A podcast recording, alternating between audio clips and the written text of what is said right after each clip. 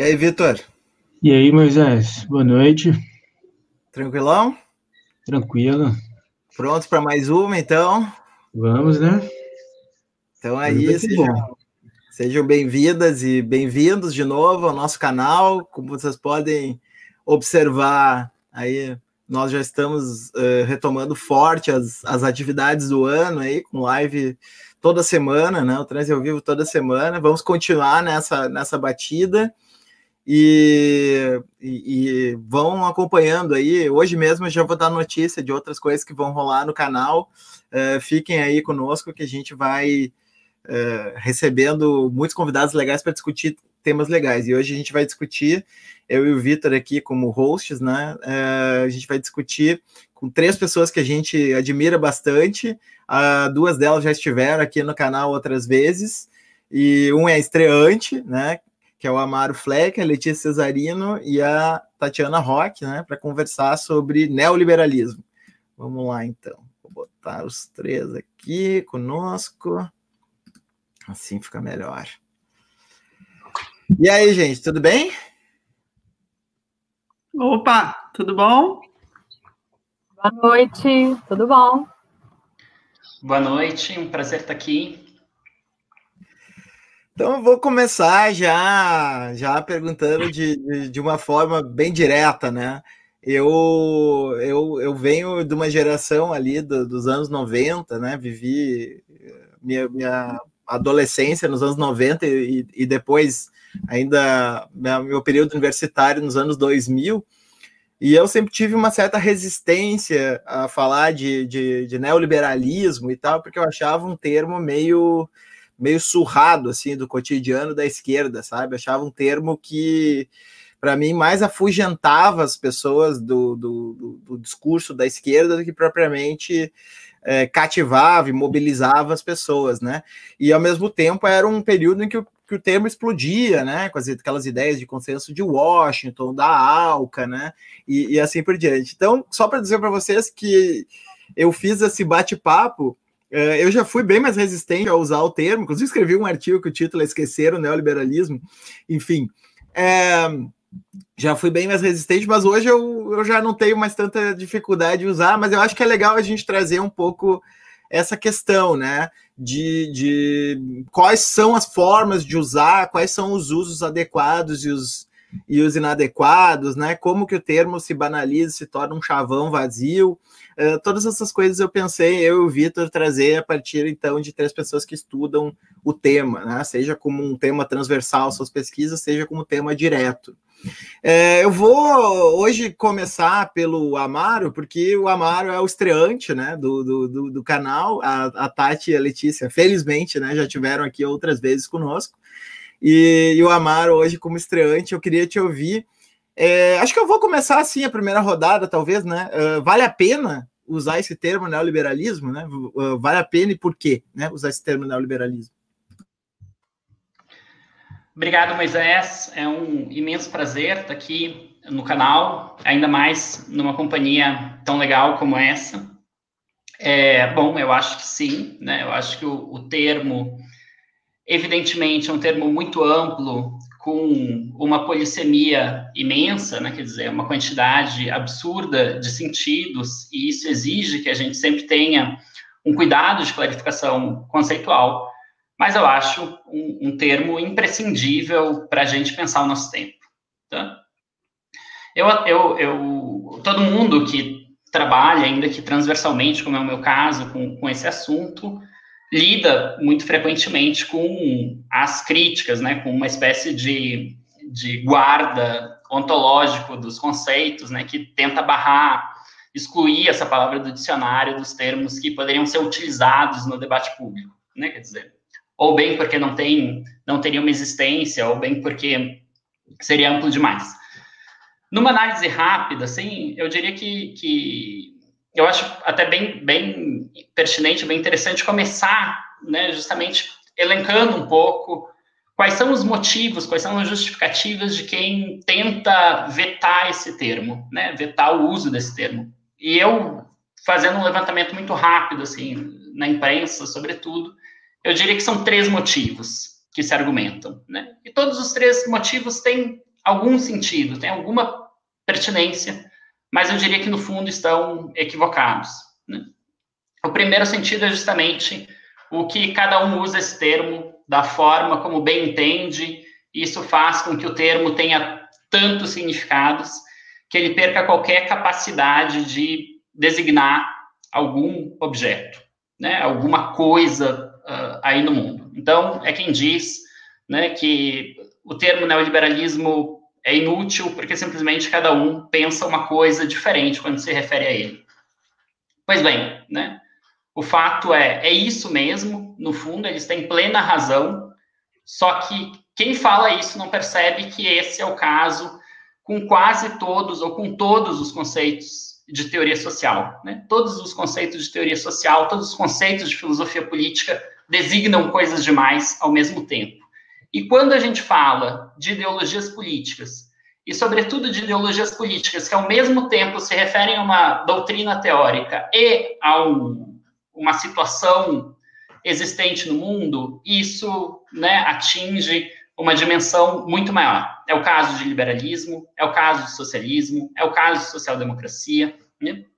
Se a gente fala ah, o que, que cada um entende por social-democracia, também serve mais ou menos a expressão cada cabeça uma sentença, né? Quer dizer, cada um fala uma coisa completamente diferente. Então, isso simplesmente coloca um desafio. Quem fala de neoliberalismo é obrigado um pouco a uh, explicitar um pouco mais né, o termo, ter um cuidado né, de clarificação conceitual, de explicar o que está entendendo por esse assunto. A segunda crítica, tá? Eu acho, então, em resumo, essa primeira crítica eu acho que tem muita pertinência, mas é o caso de todos os conceitos. Então, quando a gente fala de conceitos em teoria social, a gente tem essa obrigação de clarificação posterior, né? O conceito não é o final da conversa, é o começo da conversa. Depois tem todo o trabalho de de especificar o que você está falando. A segunda crítica, que é muito comum, é que o termo é uma invenção, né, uma quimera, que não existe ninguém que se, se reconheça nessas posições neoliberais e que isso seria simplesmente uma projeção, né, um delírio, sobretudo, de mentes esquerdistas, né, que tentam encontrar um monstro embaixo da cama, né, que, que tentam encontrar um bode expiatório capaz de, de, né, de ser a fonte de todos os problemas da nossa sociedade. Então, aqui, né, o termo neoliberalismo seria o, uma espécie de oposto simétrico do que a direita vê né, no marxismo cultural ou na ideologia de gênero. É, eu, eu diria simplesmente que a resposta a essa objeção é que né, se trata aqui de fazer uma história das ocorrências do termo e ver né, como é que esse termo surge, como é que esse termo se desenvolve. E aí a gente vai perceber claramente que não é o caso. Né? A gente vai perceber claramente que tem um uso positivo por muito tempo. Né? Desde o começo, eu diria que o, que o, uso é polêmico, né? Basta mencionar, por exemplo, a introdução do, do Mirovski, né, do Felipe Mirovski, é o livro O Caminho desde Monterrand, quando ele faz justamente esse levantamento das ocorrências.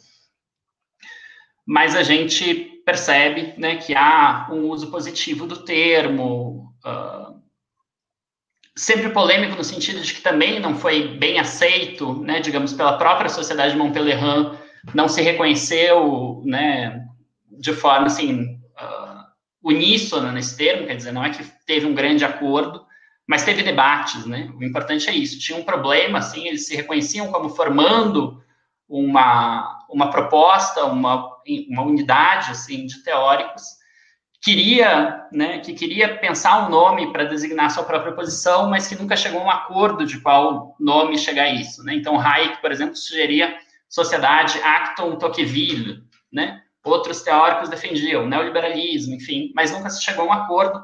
Ainda assim, diversos autores usaram esse termo de forma positiva. O caso, por exemplo, do Milton Friedman, num dos primeiros artigos dele, enfim. Então, antes do termo começar a ser usado de forma pejorativa, teve um uso positivo, teve né, um uso é, uh, onde pessoas se reconheciam nessa posição, e só muito tarde é que passa a ter um, um uso contrário. Então, acho perfeitamente pertinente usar né, uh, neoliberalismo, apesar dessa segunda crítica, notando, claro, né, que é preciso fazer distinções, e eu acho que a principal distinção é, uma coisa o neoliberalismo enquanto uma doutrina teórica desenvolvida por esse coletivo de pensamento, que são os intelectuais vinculados à sociedade de Montpellier, outra coisa muito diferente é o neoliberalismo realmente existente, né, tal como foi implementado em, em né, um conjunto de políticas de práticas implementados em diversas partes do mundo, sobretudo né, a partir do final dos anos 70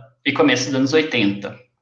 Né, e, e notando, claro, que não tem uma relação de continuidade total entre a doutrina e o neoliberalismo realmente existente, que aqui tem muitas quebras, tem muitas rupturas, né? E então, para usar, sei lá, um termo, por exemplo, da Wendy Brown, o neoliberalismo realmente existente, uma espécie de criatura frankensteiniana da doutrina neoliberal, né, uma espécie de, de filho bastardo, né, para usar a expressão do Chamayu. Por fim, né, e aí encerrando já essa primeira fala, já estou me estendendo demais aqui, é, eu acho que tem uma terceira crítica também de pessoas que defendem um certo purismo essencialista, que falam assim, não, neoliberalismo é um termo válido, mas há um abuso no seu, no seu uso normal, porque ele só seria válido se a gente designasse uma coisa muito específica com esse termo.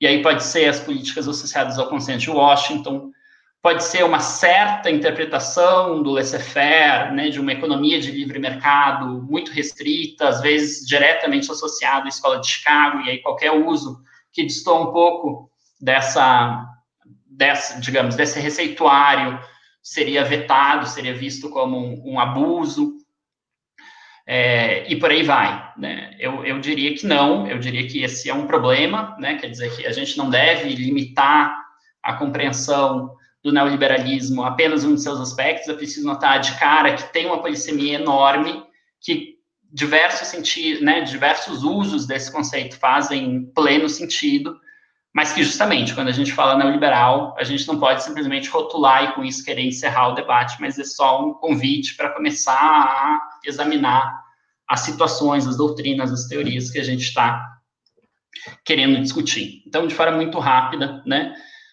É sim, é, é imprescindível o conceito para pensar o nosso tempo, mas não adianta nada simplesmente rotular. É preciso né, uh, analisar os diversos usos desse conceito para entender o que cada, né, cada pessoa está designando quando utiliza essa expressão. Beleza, foi uma bela introdução. É, eu vou. Acho que eu vou começar com a Tati, depois a gente vai trocando a ordem da, da roda e tal.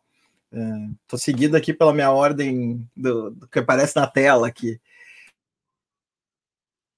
Bom, gente, eu acho que com essa introdução aí do Amaro, a pergunta fica um pouco né, respondida, já foi ótima essa introdução, esse apanhado das diferentes críticas. Eu tenho até uma dúvida, na verdade, porque eu vejo essa crítica é, pelo lado liberal, justamente, a, a definição, né, ao uso do termo neoliberalismo pela esquerda, como um fenômeno mais recente. Eu não lembro muito disso nos próprios anos 90, quando a gente começou a usar esse termo. Eu acho que é uma coisa que é, acompanhou uma, um certo renascimento do, do, do, mundo liberal, né, dos grupos liberais, que é um fenômeno mais recente, que aí então eles passaram a disputar esses termos e justamente como eles se autodesignam liberais, eu acho que o, a designação de neoliberalismo passou a incomodar e começou a haver uma disputa sobre isso. Não tenho certeza, mas é mais ou menos como eu sinto essa, esses ataques, né, essas contestações ao uso do termo neoliberalismo pelo campo liberal. É, e eu acho que o termo ele, ele tem uma, uma vantagem, né? eu acho que o Amaro resumiu muito bem, mas eu, eu acho que tem uma vantagem que, gente, que talvez resuma todas elas, que é mostrar que o capitalismo muda. Eu acho isso uma coisa importante, até para a gente dentro da esquerda, mesmo dentro do campo anticapitalista, digamos assim, no qual eu me coloco, é importante a gente perceber que o capitalismo muda, né? muda como modo de produção, mas muda também como modo de governo, muda como modo de interferir nas subjetividades, muda é, em uma série de aspectos, e isso faz com que nossos diagnósticos tenham que ser atualizados. E neoliberalismo é isso, é uma maneira de atualizar a leitura de como o capitalismo funciona a partir né, de uma determinada época, ali, digamos, início dos anos 80, né? Então, eu acho que a principal vantagem é essa, é justamente mostrar que não é liberalismo, porque se trata de uma nova fase do capitalismo. E o capitalismo tem várias fases, ele muda, né? Então, eu acho que essa é uma das vantagens da gente utilizar o termo. E só é, lembrando que o Amaro fez um, um bom, um ótimo, né, recapitulou aí todos os tipos de crítica, e tem um artigo do do Daniel, que, que disse até que está nos assistindo, que faz a resposta a essas críticas também com um apanhado, né? O Daniel Andrade. Então, só indicando aí esse artigo que eu achei muito bom.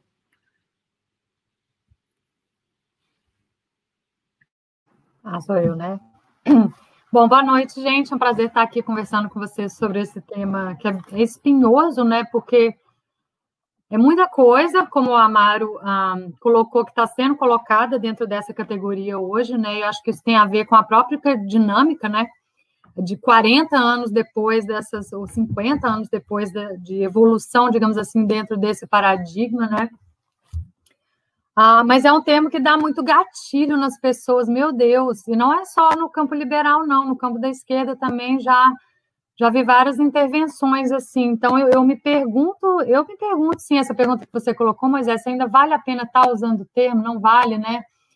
Eu acho que assim, eu continuo usando pessoalmente porque para mim assim, os melhores diagnósticos que a gente tem disso que é colocado nessa categoria de neoliberalismo, quase sem exceção utilizam o termo.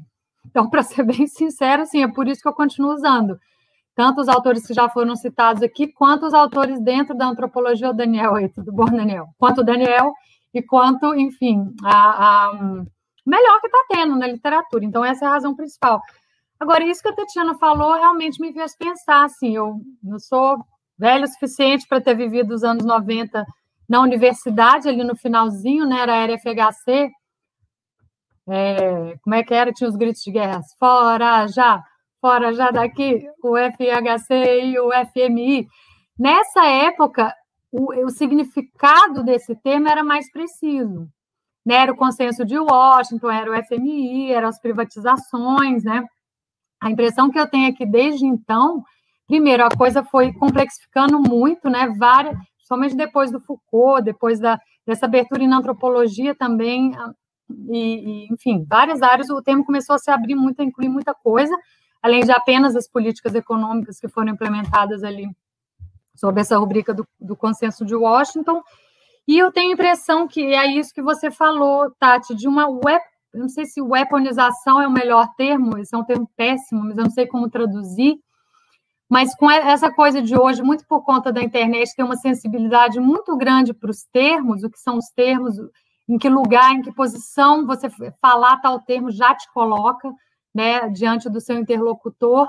Eu tenho a impressão que o neoliberalismo, além desse, dessa expansão do sentido de lá para cá, ele também tem sendo usado, tem recaído muito nesse jogo, né, de, de, disputas de linguagem mesmo, disputas de narrativa, porque no fundo você está, ao, ao, usar um termo ou outro, você está, um, é um atalho para todo um universo de atribuição de causalidades, por exemplo, sobre os problemas que a gente tem hoje. Eu acho que essa recusa do, do termo pelos liberais ah, tem muito a ver com isso, né? E aí, só para finalizar, eu diria que ah, tem esse sentido que até o Daniel comentou na aula, né? Que a gente estava falando hoje mais cedo no Twitter, de que assim o termo ele foi ele foi passando né, de uma fase do capitalismo, uma política de classe lá no David Harvey, ele foi se expandindo para depois das, da, da publicação das palestras do Foucault sobre o nascimento da biopolítica, né? Para um tipo de racionalidade política que chega até o ponto de influenciar a formação de subjetividades. Na antropologia, ele passa a designar um tipo de cultura, um tipo de etos, e o modo como ele é usado em, em muito, boa parte da literatura boa sobre o tema hoje é quase como se fosse uma época mesmo. Né? Ele designa uma época do, do capitalismo e da sociedade global no início, lembra? Eles se confundiam muito com, com a ideia do pós-moderno, ali no, no, naqueles livros do Harvey, né, da condição pós-moderna, os livros sobre globalização nos anos 90. No fundo, ali se estava falando do que depois veio a ser chamado de neoliberalismo. Passou até a se usar o termo globalização neoliberal depois de um certo momento também, né? Então, tem essa, essa abertura muito grande e uma hiper, hiperinflação mesmo de, de significado que fazia me perguntar também até que ponto essa categoria é, ela é sustentável, né? principalmente depois de 2008, porque você tem essa virada, né? alguns chamam de virada liberal, do neoliberalismo, você tem uma, uma articulação com essa, o que o Andy Brown chama de forças, outras forças e poderes né? muito mais estreitos, conservadores, a lógica da guerra, enfim, por aí vai, como os populistas, né, da direita radical e tal. Então, você, você já começa a desfigurar a, até a própria intenção original dos, dos, do coletivo de pensamento neoliberal que, que melhor sistematizou o que seria essa doutrina, né? A própria Brown fala, assim, eles, ah, eles veriam algumas continuidades, mas eles não se, reconhe, não se reconheceriam no Trump, por exemplo, né? Então, eu acho que agora a gente está, já vou fechando, talvez uma certa inflexão aonde ah, já se ouve falar, não sei se vai render, mas enfim, de, de pós-neoliberalismo, né? A gente tem ah, algumas publicações interessantes, até do próprio grupo ali ligado ao Sloboda, ao Mirovski, o, o Will Davis lançou um artigo bem recentemente, que o Daniel me indicou, obrigado, Daniel, é, num dossiê que já, já se coloca como sendo pós-neoliberalismo, não porque o neoliberalismo vai ser superado, eu acho, mas talvez porque o próprio termo talvez já esteja chegando numa exaustão, por estar abarcando coisa demais e o próprio fenômeno ter mudado muito, principalmente depois de 2018, talvez.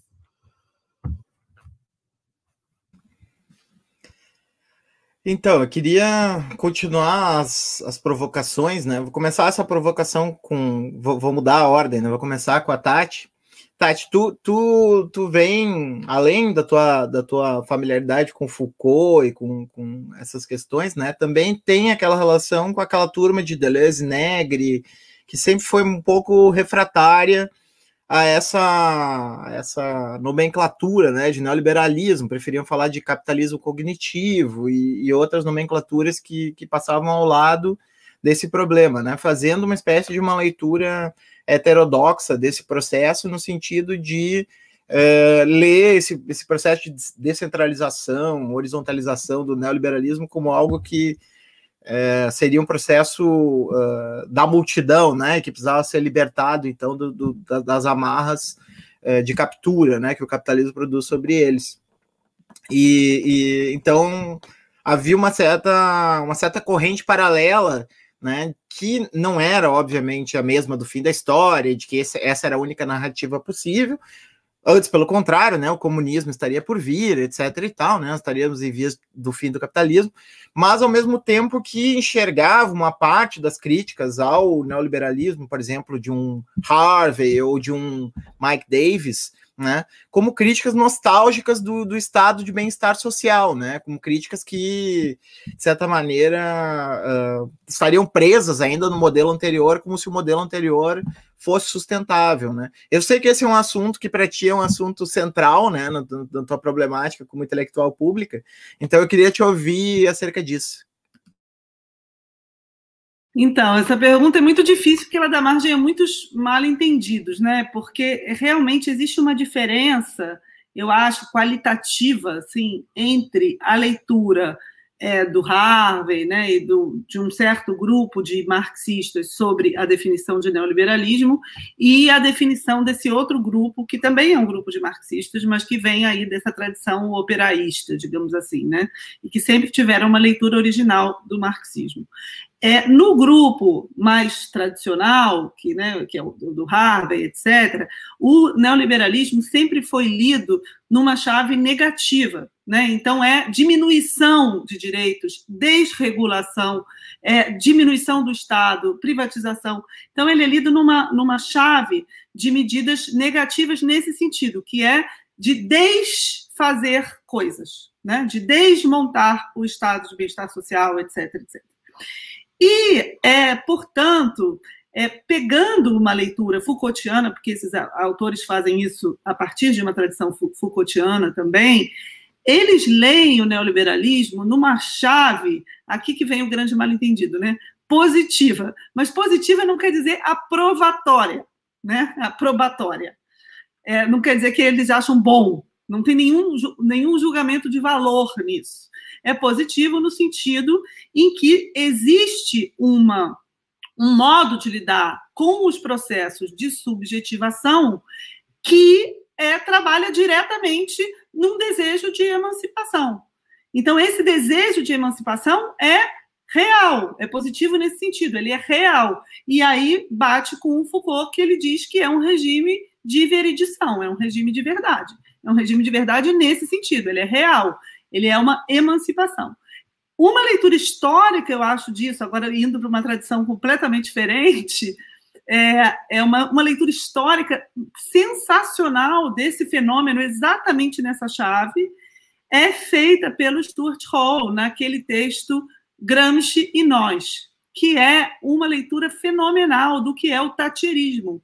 E ele diz que o tacherismo na Inglaterra é justamente isso ele é uma, um processo de subjetivação positivo, no sentido de que ele é identificado a uma emancipação das classes populares e das classes médias a partir de um regime desejante. É isso que ele, ele não fala com essas palavras, ele está usando Gramsci. Eu estou aqui adaptando a linguagem dele a um, a um deleuzianismo aqui, mas que eu acho que tem tudo a ver né, que é exatamente isso que ele mostra. Então, é, é, eu acho que o mal, mal entendido que já foi gerado sobre essas leituras né, desejantes, digamos assim, do, neoliberal, do neoliberalismo vem justamente daí, né, de uma, uma identificação desse sentido de uma positividade com um juízo de valor que não existe nesses autores, absolutamente.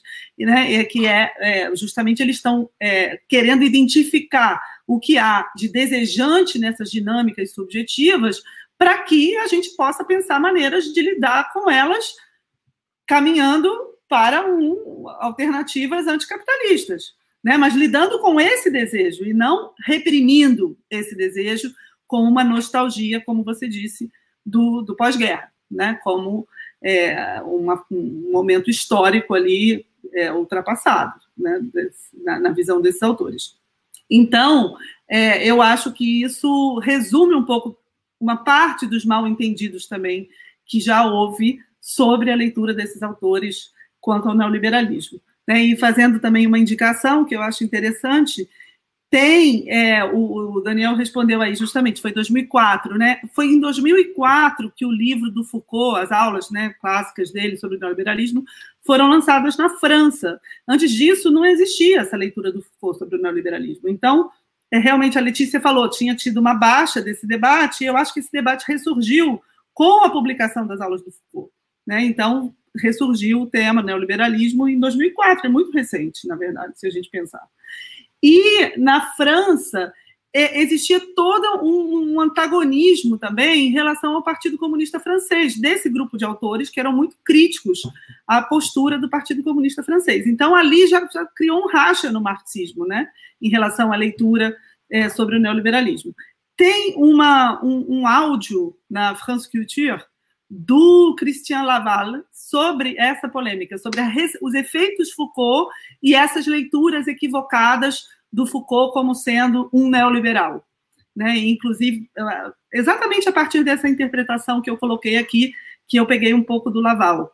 Então, já colocando essa dica aí, que é muito bom, infelizmente está em francês, mas é uma dica boa para isso.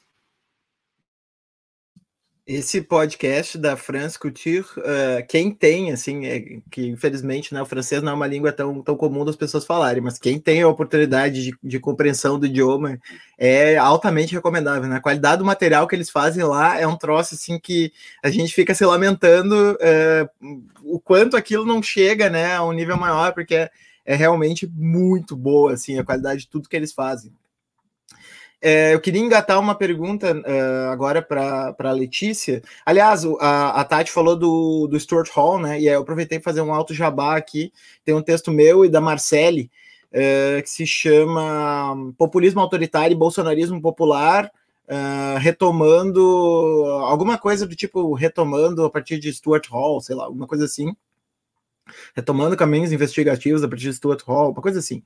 Em que a gente retoma justamente essa leitura do tatierismo do, do Hall, que eu estou de pleno acordo com a Tati, é, é, genial, não pode ser esquecida, né? O Hall fica mais associado a, a, outras discussões, né? Depois mais tardias, né? Dos estudos culturais, mas nessa parte aí de leitura do tatierismo emergente, ela, ele é poderoso.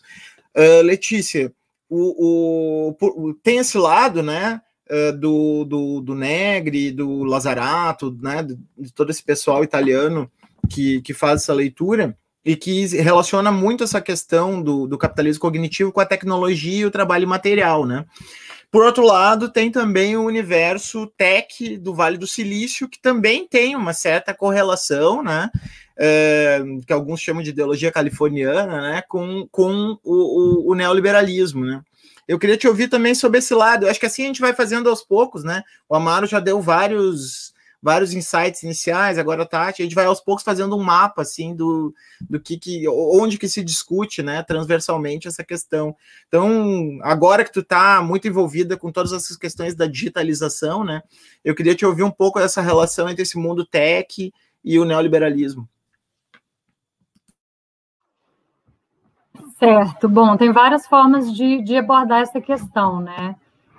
É, é um setor que cresceu muito, né, depois de, de 2008, assim, a, esse modelo da plataformização se consolidou aí, né, e, e, de várias formas eu acho esse setor ele espelha o, o que é a face atual do neoliberalismo, né, então tem aspectos talvez um pouco mais conjunturais, a questão do, da concentração, né, dos monopólios, é um setor que foi muito pouco regulado, até relativamente recentemente, no sentido de, de regulação, ele foi apoiado, né, certamente, mas assim é, é um pouco um exemplo, talvez, do que do que acontece com a competição desregulada, se você deixa, né, começam até as práticas anticompetitivas, e você começa a concentrar e, e por aí vai. Agora, ao que tudo indica, está tendo um refluxo, né, no sentido de tentar reequilibrar, mas enfim, essa nem é a área que eu acho mais interessante, né? A, a forma de, de, de espelhamento que eu acho mais interessante. Tem um outro sentido, que é o que eu tenho trabalhado mais, que poucos autores trabalham, ah, mas que é, é um espelhamento de estrutural entre o que seria o neoliberalismo hoje, enquanto um, um uma forma epistêmica, né, uma lógica epistêmica mesmo de produção de verdade, mas no sentido um pouco diferente do Foucault, que se sobrepõe a ele, mas é um pouco diferente, que eu acho que um dos autores que trabalha isso bem é o Philip Mirovski, porque o Mirovski ele tem um background grande em, em estudar as, as metáforas ah, científicas da economia, né, ele é um historiador da economia, e ele tem um livro onde ele, ah, ele na verdade, vários textos dele, né, onde ele fala da importância que foi para o Hayek, principalmente depois da Segunda Guerra, onde ele se inspira na cibernética para estar tá pensando o que é o mercado. O mercado, essa ideia do mercado como processador de informação que ah, tem como contrapartida um pressuposto dos indivíduos e dos grupos sociais como cognitivamente pouco ah, potentes ou pouco confiáveis, né? E que eles têm que se, eles podem ser livres, mas se submeter ao mercado enquanto essa grande máquina cibernética que vai estar produzindo verdades que não são cognoscíveis a priori. Por isso que não faz sentido falar em planificação ou num estado planejador, né? Que é realmente o grande alvo do Hayek e dos outros neoliberais, inclusive ah, não só por essa pela questão de, de tender a concentração de poder, autoritarismo, que era uma preocupação deles, tanto com relação ao fascismo quanto ao, ao socialismo, mas por, por, por esses pressupostos epistêmicos mesmo, que segundo a leitura do que o Mirovski faz, ele faz uma, um argumento muito convincente nesse sentido, inclusive de que o Hayek teria sido um dos primeiros economistas a incorporar a teoria da informação na teoria econômica, né? Então, partindo daí, tem, além do Mirovski, uma outra autora aí falando que é mais especializada da área de novas mídias, que é a, a Wendy Chun, que ela, num livro chamado Updating to Remain the Same, ela faz um argumento muito interessante. Ela é programadora, ela tem um pé nas duas áreas, né? Na área de programação de software e na área de ciências humanas, muito via Derrida, tá, Moisés? E uh, eu sei que você é fã do Derrida. Agora aumentou a propaganda para eu ler a Wendy Chun, então. Pois aumentou, é. Aumentou a vontade de ler ela. Eu acho que ela tem um argumento muito original. Ela vai dizer que a, a estrutura espaço-temporal do neoliberalismo e da plataformização hoje é a mesma, ela tem o mesmo feitio que ela vai desenvolver no livro, né? É uma, é uma espacialidade de rede e uma temporalidade de crise permanente. E essa é são características do espaço-tempo neoliberal e são características do espaço-tempo medialmente, é, é, digitalmente mediado hoje. E daí a gente pode tirar uma série, uma série de desdobramentos, analogias, enfim, eu não vou entrar nisso aqui, até porque não tem tempo e está para sair assim textos que, que entram um pouco mais nisso. Mas esse eu acho que é, é um meio de campo assim a, que ainda tem muita coisa para ser dita, muita coisa para ser estudada, porque ele não é imediatamente aparente, né? Você não está falando de conjuntura, você está falando de uma convergência estrutural que tem dimensões epistêmicas, dimensões espaço-temporais, dimensões cognitivas, subjetivas, né? Então, só para dar um exemplo como um, eu vejo uh, entrar um pouquinho assim em outros autores, mas que não trabalham com novas mídias, então, com exceção do Mirovski, né? Que também não é tanto, mas tem alguma ideia, né, de, de dessa literatura.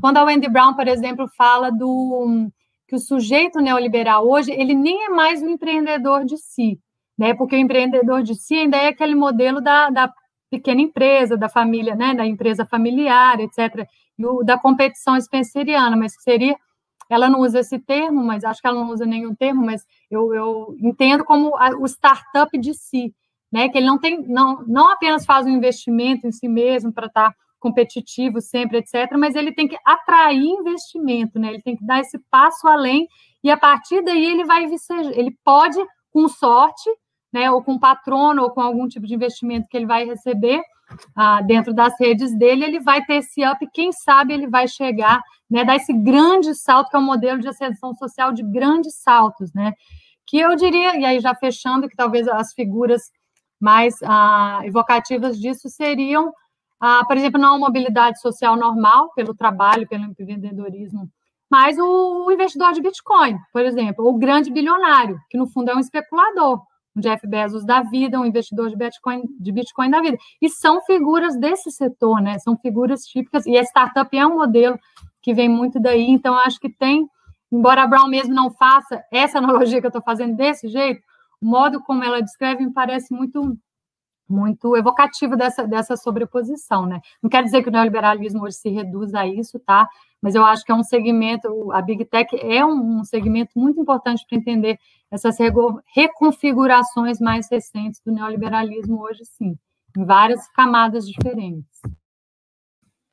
Quando tu falou de, de, de Bitcoin, eu tava com isso na ponta da língua, assim, compra um NFT ou Dogecoin e dá um salto exponencial no patrimônio lá e fica rico de uma hora para outra. Agora, Amaro, para a gente fechar essa cartografia inicial, e aí eu já passo para o Vitor fazer as próximas perguntas, depois a gente vai conversar também com o público, que deve ter muitas perguntas e objeções para fazer. É, acho que está faltando ainda um elemento, que é o, tal do uh, ANCAP, né? É, o, o anarcocapitalismo ou o libertarianismo, né? É, o, eu vou fazer uma pergunta de uma forma bem genérica, mas daí tu encaixa como quiser, né? O, essa, essa resposta. É, o neoliberalismo é a mesma coisa que libertarianismo? O libertarianismo está dentro ou fora do neoliberalismo? São, são, é um grau superior ou é um, uma outra coisa? Como é que tu vê essa relação? Obrigado, Moisés. É, tem relação, tá? Tem relação. A primeira coisa importante dizer, né? É, a, a, aqui a gente está falando da doutrina propriamente dita, né? Quer dizer, então, uh, dessa teoria que vai sendo desenvolvida ao longo, aí, sobretudo, da sociedade de Montpellier, com, com antecedentes no colóquio Walter Lippmann. É, eu diria o seguinte, tá? Se a gente fala digamos, que a, a doutrina neoliberal, ela pode ser, de uma certa forma, resumida ou esquematizada num certo argumento central. E esse argumento tem uma parte, pelo menos da forma como eu esquematizo, tem uma parte destrutiva, que é talvez a parte principal, que é a crítica a toda tentativa de planejamento né, estatal e, e, já de partida uma certa identificação entre socialismo e planejamento, ou seja, socialismo em toda a literatura neoliberal deixa de ser a propriedade coletiva ou comum dos meios de produção e passa a ser a ideia de planejamento, de uma economia planejada. E o então, por um lado, né, essa identificação e aí uma crítica forte ao planejamento e ao socialismo baseada em, em dois argumentos, né, em, em duas teses. Primeira, que o planejamento é ineficiente, e aí é uma crítica que recorre né, ao, ao, começo do debate sobre o cálculo socialista e que é a, o cerne disso que a Letícia está comentando, né, que vai gerar esse argumento do mercado como sendo, sobretudo, um processador de informações, seria por isso que o planejamento não, não poderia dar certo, porque não haveria outro modo de lidar com volumes de informações tão grande, né, uh, de outra forma que não né, com um, uma entidade autopoética como o mercado. Isso é um argumento que aparece, na verdade, primeiro no, no Lionel Robbins, vai ser desenvolvido pelo Mihail Polanyi e depois pelo Hayek, né? Então, está, digamos, num, num cerne ali dos, das relações entre filosofia e economia na sociedade de Montpellier, e a segunda crítica mais conhecida de que o planejamento e o socialismo levariam inevitavelmente a uma sociedade totalitária, né, ao, ao final da liberdade. Então, essa é a parte negativa e, e destrutiva do argumento neoliberal, e ele, de uma certa forma, vai ser válido para todo, né, para todo o desenvolvimento, ou seja, é um, um ponto que está desde lá, né, se a gente pega, por exemplo, como um texto fundador dessa tradição, por exemplo, A Boa Sociedade, do Walter Lippmann, já está presente lá no Walter Lippmann e segue presente até hoje em dia. Porém, né, também tem uma parte positiva ou propositiva dessa teoria que não consiste simplesmente na crítica ao socialismo e ao planejamento, mas consiste numa reformulação do liberalismo, né, do liberalismo novecentista. E aí eu, eu diria que esse argumento passa por uma transformação muito forte, tá? Porque no Walter Lippmann, no Hayek, nos ordoliberais, né, em todos esses autores dos anos 30, 40 e 50, tem uma crítica muito enfática a um tipo de uh, pensamento econômico liberal que seria baseado em alguma versão, digamos, do laissez-faire, ou seja, na crença de que mercados eficientes seriam, sobretudo, mercados que não passassem pela intervenção do Estado, ou seja, se o Estado, o, o mercado eficiente né, é o mercado uh, resultado da omissão do Estado. E o que, que todo esse conjunto, né, dessa primeira geração aí dos autores vinculados à sociedade Montpellier vão argumentar é que não, né, uh, o, os mercados eficientes são resultado da promoção, né, eles precisam ser promovidos pelo Estado.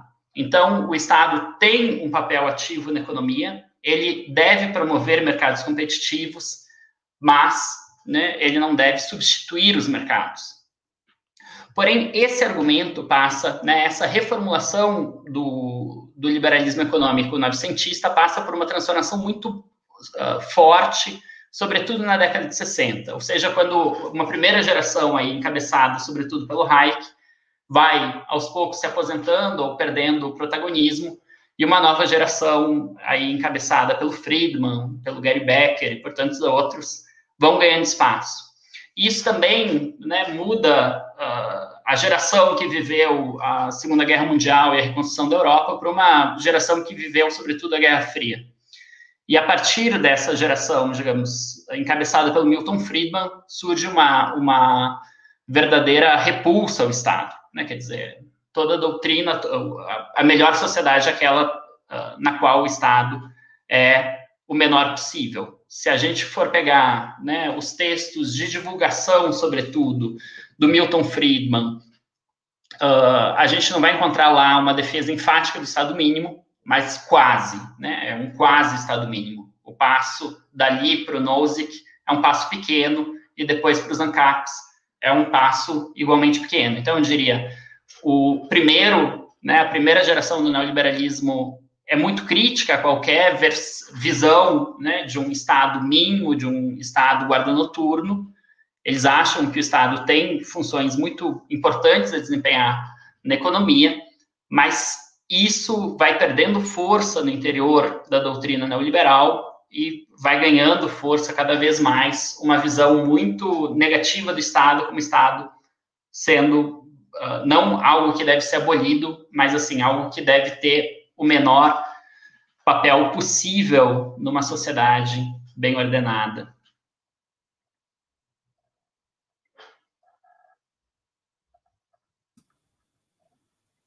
Vai, Vitor. Ah, tá. Então, estava é, pensando aqui na discussão que originalmente aí envolveu as pessoas para pensar essa live também, uma discussão sobre ciência, né? E pensando aí no, no que levou a surgir, é, é, porque geralmente quando se fala de neoliberalismo e ciência, a gente fala de cortes orçamentários, né? Que teve os cortes orçamentários, que corta o financiamento da ciência, o neoliberalismo prejudica a ciência, né?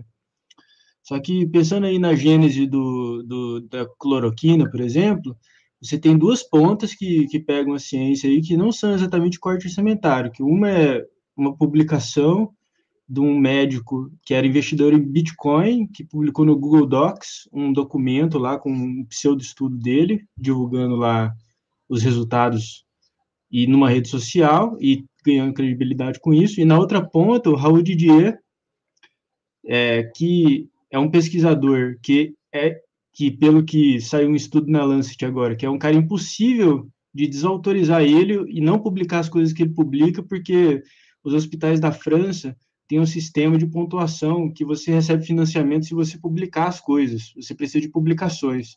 Raul Didier é o mais produtivo dos pesquisadores do hospital.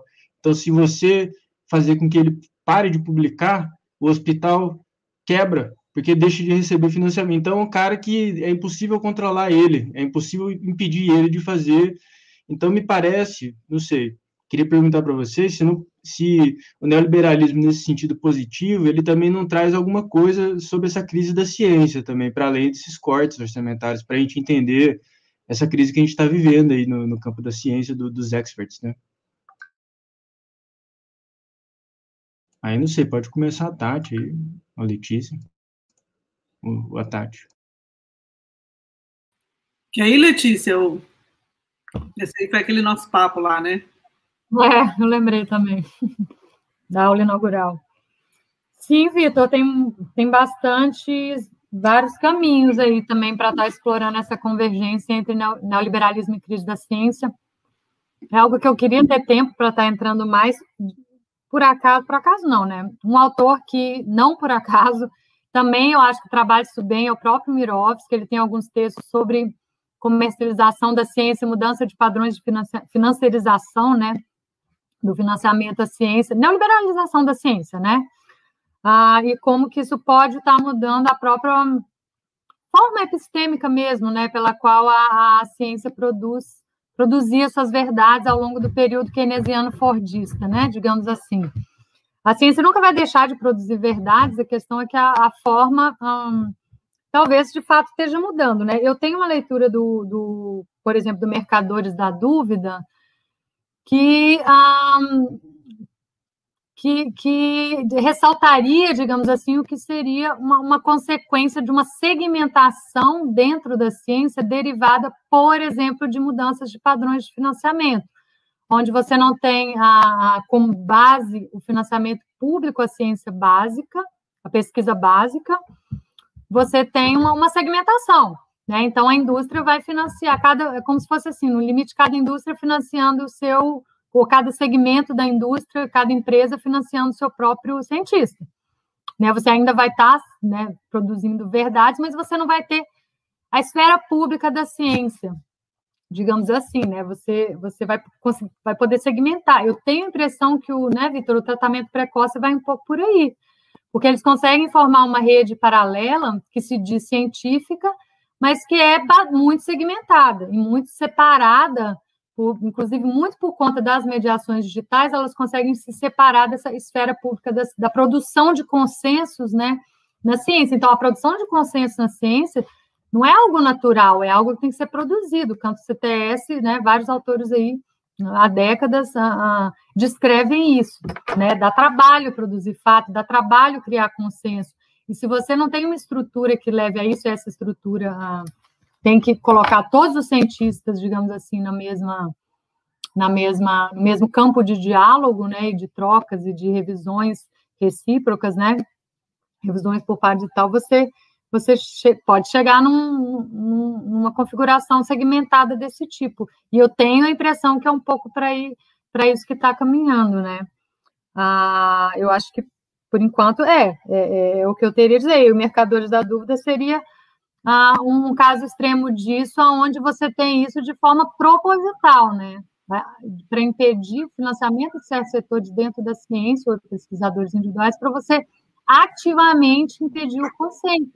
E é exatamente o que a direita faz no campo da esfera pública hoje, é impedir a esfera pública de existir, né? ativamente produzindo dissensos e ativamente produzindo segmentações. Então, esse é um dos sentidos ah, no qual, ah, e aí eu já passo a palavra para a Tati, porque eu, ela acha isso também, né? que a, as, essas crises se espelham muito, né? A crise da política, a crise da democracia, a crise da ciência, do aparato jurídico legal, elas têm uma forma um pouco parecida, né, no certo sentido. Então, isso é uma das formas de ver isso, mas, enfim, tem outras também, né? Exato, exato, a crise dos intermediários, né? É, sobre essa questão do neoliberalismo e, e, o papel da ciência, eu acho que é importante a gente lembrar também do papel dessas instituições independentes que governam a partir de uma lógica própria, dita técnica, né, mas que é, vem justamente dessa tradição da tecnocracia da Segunda Guerra, esse papel intermediário dos experts, etc., e que tem é, uma, uma função de evitar a participação popular, na verdade, e que as decisões, os desejos, a vontade popular incida sobre a política econômica.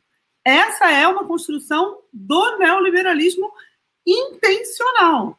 Né? No livro do, do Slobodian, né, o Globalist, ele mostra como o projeto de, né, de um certo grupo que se autodenomina neoliberal, inclusive, é de separar a esfera da economia da esfera da política. Então, é você criar organismos internacionais de regulação da economia, como a OMC, por exemplo, que deram origem à OMC, para que os, as democracias nacionais, naquela fase ali, que era uma fase, inclusive, que depois vem a descolonização, etc., então os estados nacionais se fortalecendo, para que as democracias nacionais não pudessem perturbar, pela via da política e da soberania popular, as políticas econômicas e a regulação econômica global. Então, inclusive, é utilizada a, a separação do, do Carl Schmitt, né, entre o império e o domínio.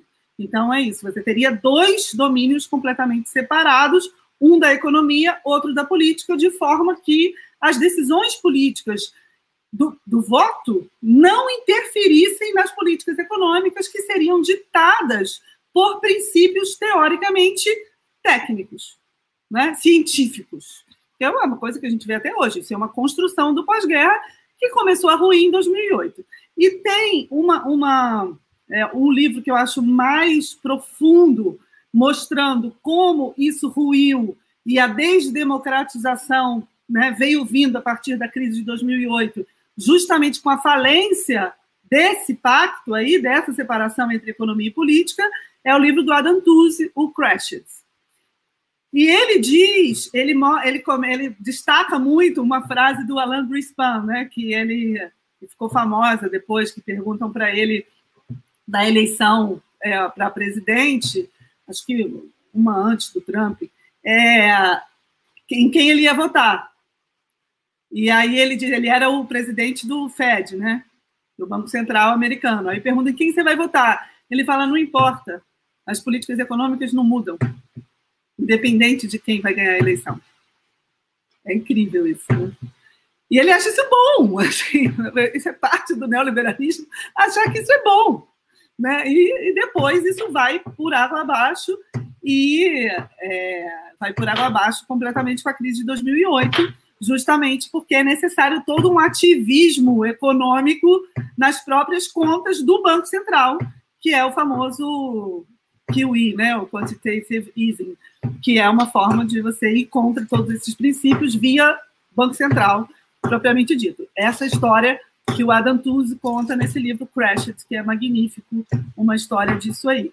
E fica muito claro né, que, essa, que o que está em jogo é justamente, é, depois com os tais populismos, é colocar em questão essa separação entre uma esfera de decisão técnica da economia e a soberania popular, né, que é a decisão pelo voto. E isso, gente, é muito presente no Brasil, no golpe. É impressionante. Foi exatamente isso que aconteceu. Porque o que aconteceu aqui era é, uma. Se você vir, é, um, tem um debate na FGV de São Paulo com Samuel Pessoa, em que ele diz exatamente isso. O Brasil tem um problema. Ele diz assim: o Brasil tem um problema. A classe média é muito empobrecida. Então, como ela é muito numerosa, ah, o voto popular sempre vai levar numa direção de favorecimento das medidas estatais de proteção social. O que impede que as políticas neoliberais funcionem. Então é preciso o quê? O quê? O quê? Diminuir o poder do voto. Né? Tornar as instituições econômicas mais blindadas ao poder do voto. É impressionante. Eles, eles confessam que são antidemocráticos e acham isso legal, porque eles acreditam realmente que as políticas é, é, econômicas têm um caráter técnico. Né? E é aí que a questão da ciência entra, porque justamente é com esse véu de, né, de cientificidade para políticas econômicas que são políticas, né? são escolhas, que faz com que também seja um dos motivos dessa crise da ciência, que não é uma crise da ciência, que é uma crise do papel social da ciência. Né? E o papel social da ciência tem sido esse também. Né? Então, a gente tem que ficar atento aí aos dois lados, porque também tem sido diminuir o poder de decisão do voto. Né? Estão falando aqui, é a minha cortina está batendo com vento. Vou acabar e vou fechar aqui.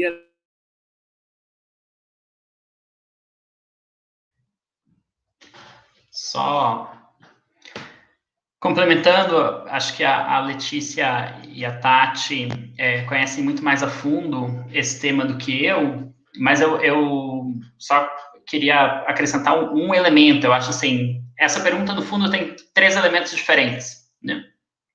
Por um lado, é a forma como a ciência é feita na medida em que ela é financiada por alguém, e aí o, o quanto quem financia tem capacidade de, de uma certa forma, intervir no, no resultado da própria ciência, uh, pela forma como financia, por onde uh, ofere uh, para onde encaminha os recursos e por aí vai. Né? Então, a gente pode falar né, que cada vez mais tem uma ingerência por parte de financiadores privados nas pesquisas, no direcionamento das pesquisas.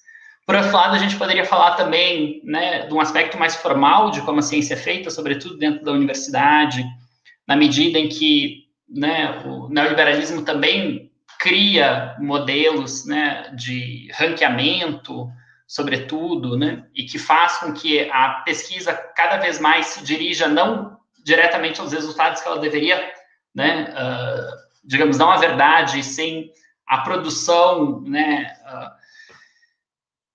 quantificável de resultados, seja por meio de patentes, sobretudo, mas também artigos e por aí vai.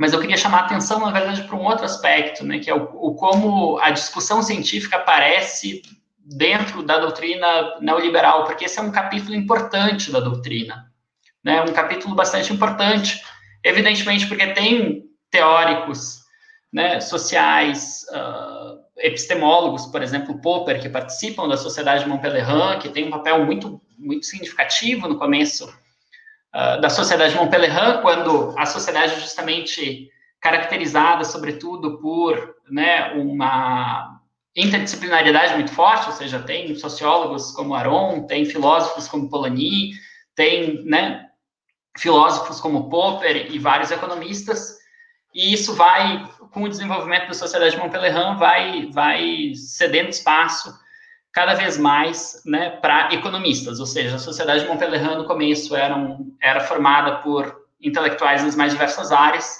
com o passar do tempo passou a ser formada cada vez mais apenas por economistas. Né? E aí é muito interessante, assim, um, é um exercício muito legal agora, no meio da pandemia, reler os textos de divulgação do Milton Friedman, por exemplo, da década de 60 e da década de 70, e eu penso, sobretudo, em algumas passagens, por exemplo, de capitalismo e liberdade e de não existe almoço grátis, né? é, nos quais o, o, Friedman comenta sobre a desregulamentação, ou sobre a necessidade de credenciar certas profissões ou não. Né? Se o caberia o Estado, por exemplo, definir quem pode atender, quem pode fazer cirurgia e quem não pode fazer cirurgia, por exemplo. Né? Quem pode operar uma pessoa, quem não pode operar uma pessoa. E o Friedman é defensor enfático de que o Estado não deve credenciar, né? Ou seja, ele acha, isso que eu queria chamar a atenção, ele acha que isso seria um ganho muito significativo para o desenvolvimento da ciência.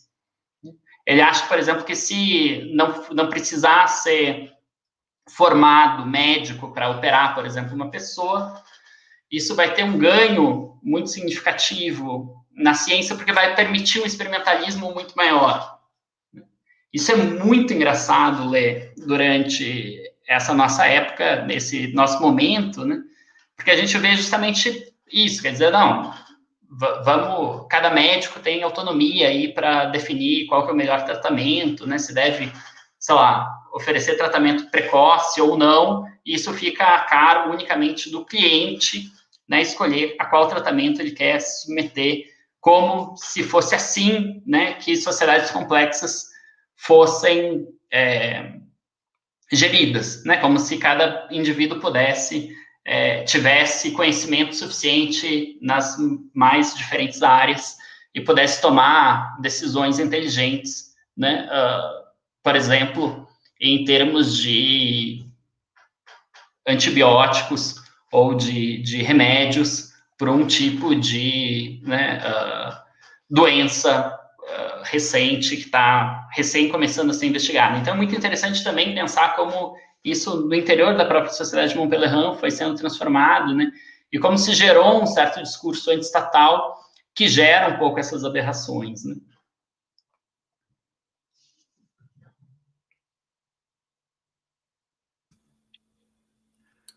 Tu quer perguntar mais uma, Vitor? Senão eu já tô com uma na ponta da língua aqui.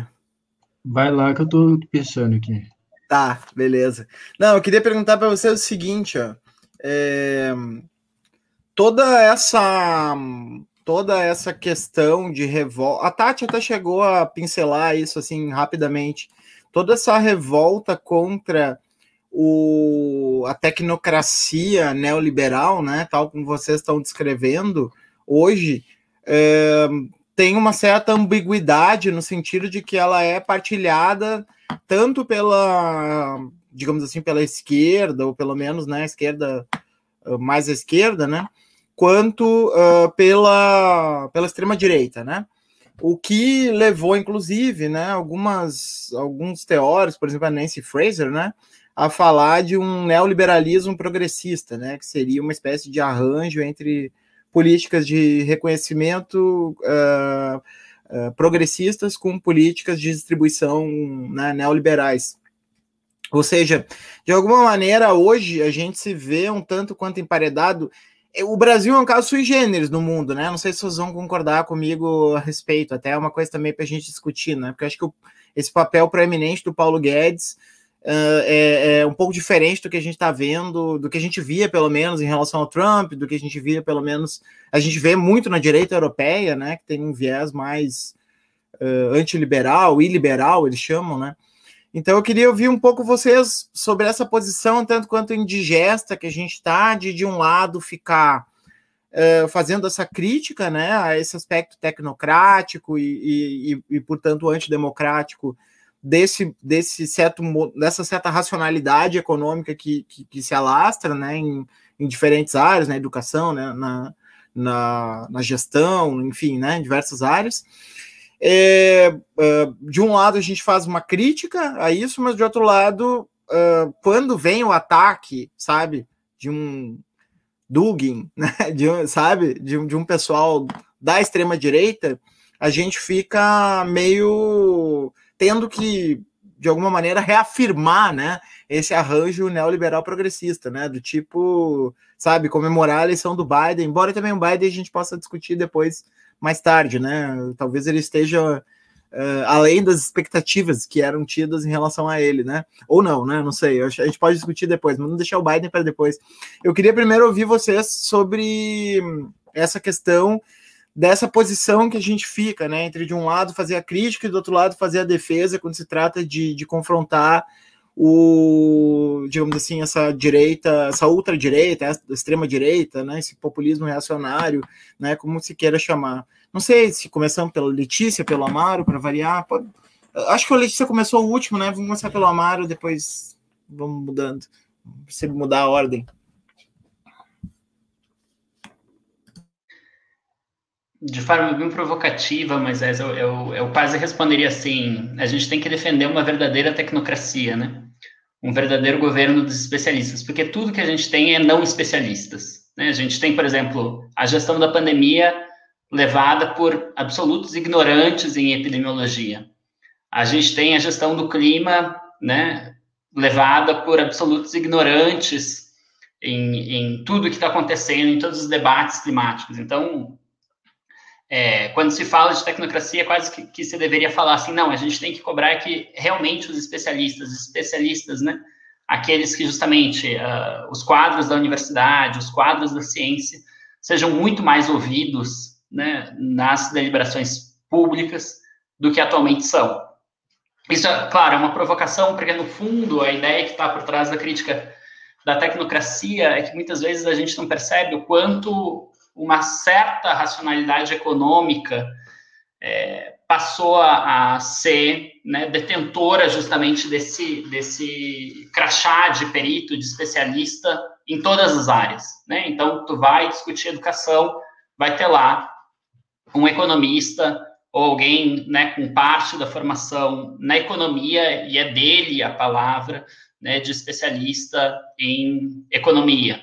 A mesma coisa acontece no meio ambiente, a mesma coisa acontece na ciência, até a gente chegar nessa situação completamente bizarra em que economistas começam a fazer previsão de se vai ter segunda, se vai ter terceira onda de uma epidemia, em vez de, de epidemiologistas. Né? Então, isso é tudo menos é, tecnocracia. Isso, é, isso é uma completa inversão do, do que a gente poderia chamar de especialistas, né? Quer dizer, então é, é, quase como se a gente, né, talvez devesse assumir uma posição aqui de, de, de provocadores, assim, e falar, não, a gente quer uma, uma verdadeira tecnocracia, uma, uma tecnocracia no qual diferentes especialistas sejam sempre ouvidos, né, antes de todas as deliberações, e que essas vozes, né, em especial vozes que se confrontam, é, sejam levadas em consideração, né, no momento em que justamente a gente tenha uma vulgata econômica decidindo sobre quase todos os assuntos. É, então, provocativamente, eu diria, né, talvez uma defesa de uma verdadeira tecnocracia não seria um, um, um mau uh, lema hoje, é, numa situação como a que a gente vive, né? Esse argumento pareceu o argumento benjaminiano, aquele de que nós precisamos chegar ao real estado de exceção, né, para confrontar o estado de exceção, que é a regra. Né? Enfim, me lembrou um pouco a estrutura do, do Benjamin. É, usar um pouco a, a, crítica da ideologia, né? Falar assim, é um governo de especialistas, então a gente quer especialistas de verdade, né? E não esses que estão aí. Sim. É, Tati ou Letícia, quem quer continuar? Já me perdi aqui nas, nas ordens. Quem abriu o microfone primeiro ganha. Eu, então, tio. É, então, gente, agora a gente está vivendo um momento difícil de analisar assim no mundo, né? Porque a gente está vivendo um momento de transformação profunda, desde a crise de 2008, mas aí a gente teve esse esse ato populista, autoritário, enfim, como a gente queira chamar, autocrático e tal, principalmente com Trump, né? Porque, bom, no Brasil eles estão deixando um pouco esquecido, né? Mas principalmente com Trump, teve esse ato aí autocrático, e depois. E, então, a gente não conseguiu ver muito bem o que estava em jogo, como, qual, qual seria a resposta. É, é, efetiva, assim, né, a crise de 2008. A gente ainda não tinha visto muito bem isso, né? E eu acho que isso está vindo agora com não só o Biden, mas essa retomada mundial do protecionismo, né, gente? O neo, assim, desse, se a gente fosse falar desse ponto de vista, o neoliberalismo está acabando. Se a gente definisse neoliberalismo, né, como eu não defino, né, ou seja, como medidas de diminuição do papel do Estado na economia, desregulação, etc., a gente está vivendo uma reversão desse movimento. A gente tem o protecionismo dos Estados Unidos, que o Trump já tinha reforçado muito e o Biden não reverteu. Inclusive, tem essa campanha que ele lançou agora, Buy America, para comprar produtos americanos, etc. Então, o protecionismo do plano Biden continua, é uma das coisas que ele não reverteu do Trump. E tem uma série de outros lugares, na Europa, eles estão relocalizando a economia, ainda mais depois da pandemia, a Europa inteira está relocalizando com essa palavra as suas economias, porque viu que era dependente de produtos básicos, inclusive insumos, medicamentos, etc., de países da Ásia, então eles estão relocalizando a economia, e a China anunciou um plano para o que eles chamam de economia dual. Economia dual é mantém algum foco no mercado externo, para não dizer que não, mas foco principal no mercado interno. Eles vão se voltar para o mercado interno e não para o mercado externo. Então, a gente está tendo uma virada protecionista no mundo é, forte, assim, muito significativa, que a gente não sabe ainda onde vai dar. O Brasil está totalmente de fora, obviamente, o Brasil ainda não se colocou nesse panorama, com essa coisa que a gente tem aí no governo, né? então a gente nem sabe como vai ser. É, agora, é, então, desse ponto de vista, de certa forma, o neoliberalismo está está é, tá no momento de enfraquecimento. Né? Tem um texto que saiu agora também esses dias do Paulo Gerbaldo, é, falando disso, né, do retorno do protecionismo e qual a diferença entre o protecionismo de direita e o protecionismo de esquerda. E o que ele diz é que o protecionismo de direita é um protecionismo que, obviamente, vai proteger os mais ricos, as empresas, é para as grandes corporações não, fal, não falirem, né, para dar auxílio para as empresas, etc. E um protecionismo dos, da, de esquerda seria um retorno da, da proteção social, né? E que, inclusive, isso teve em questão aí durante a pandemia, justamente essa divisão. Então, eu acho que esse momento é um momento interessante, assim, histórico, né? Porque a gente está nessa, nessa fase de decadência do neoliberalismo.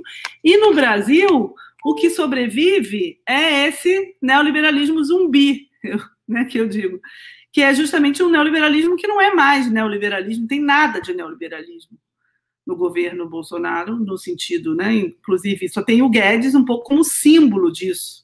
Mas as medidas neoliberais que o Guedes prometeu para a tristeza dos liberais brasileiros, né, que confiavam nisso, é só a gente ver na televisão, eles estão chorando todo dia que não vão fazer as reformas, que não vão fazer as privatizações, que não vão.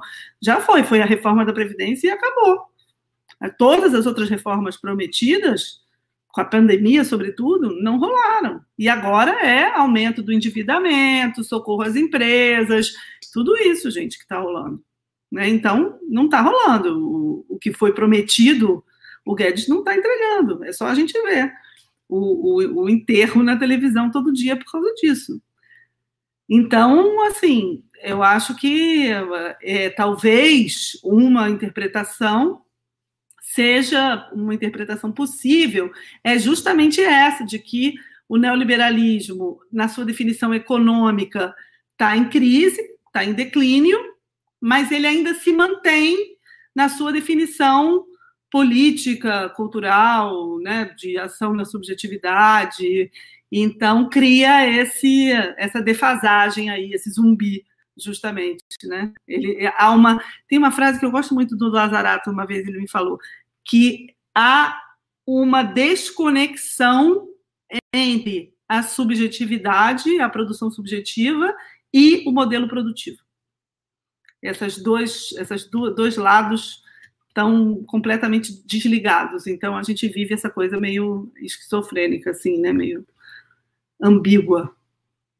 Agora, eu, vou pedir desculpa só para a Letícia para quebrar um pouquinho o protocolo. Como mediadora, não caberia a mim fazer comentários, mas não posso deixar de fazer, né, em relação a esse, esse aspecto da Tati, porque ela, eu não li esse texto do Gerbaldo, mas é engraçada a sensação que eu tenho, é, é, que sempre eu tenho um diagnóstico muito próximo do Gerbaldo, mas tem alguma coisa que ele fala que, para mim, é por exemplo, aquela tese do anarcopopulismo, né? Eu acho que ele tem um insight muito poderoso ali de que, de fato, existe uma ligação entre esses populismos contemporâneos com as, né, todos os ciclos lá da Primavera Árabe em diante, né? Eu acho, mas daí quando ele junta anarcopopulismo, eu acho que para mim soa meio indigesto, né?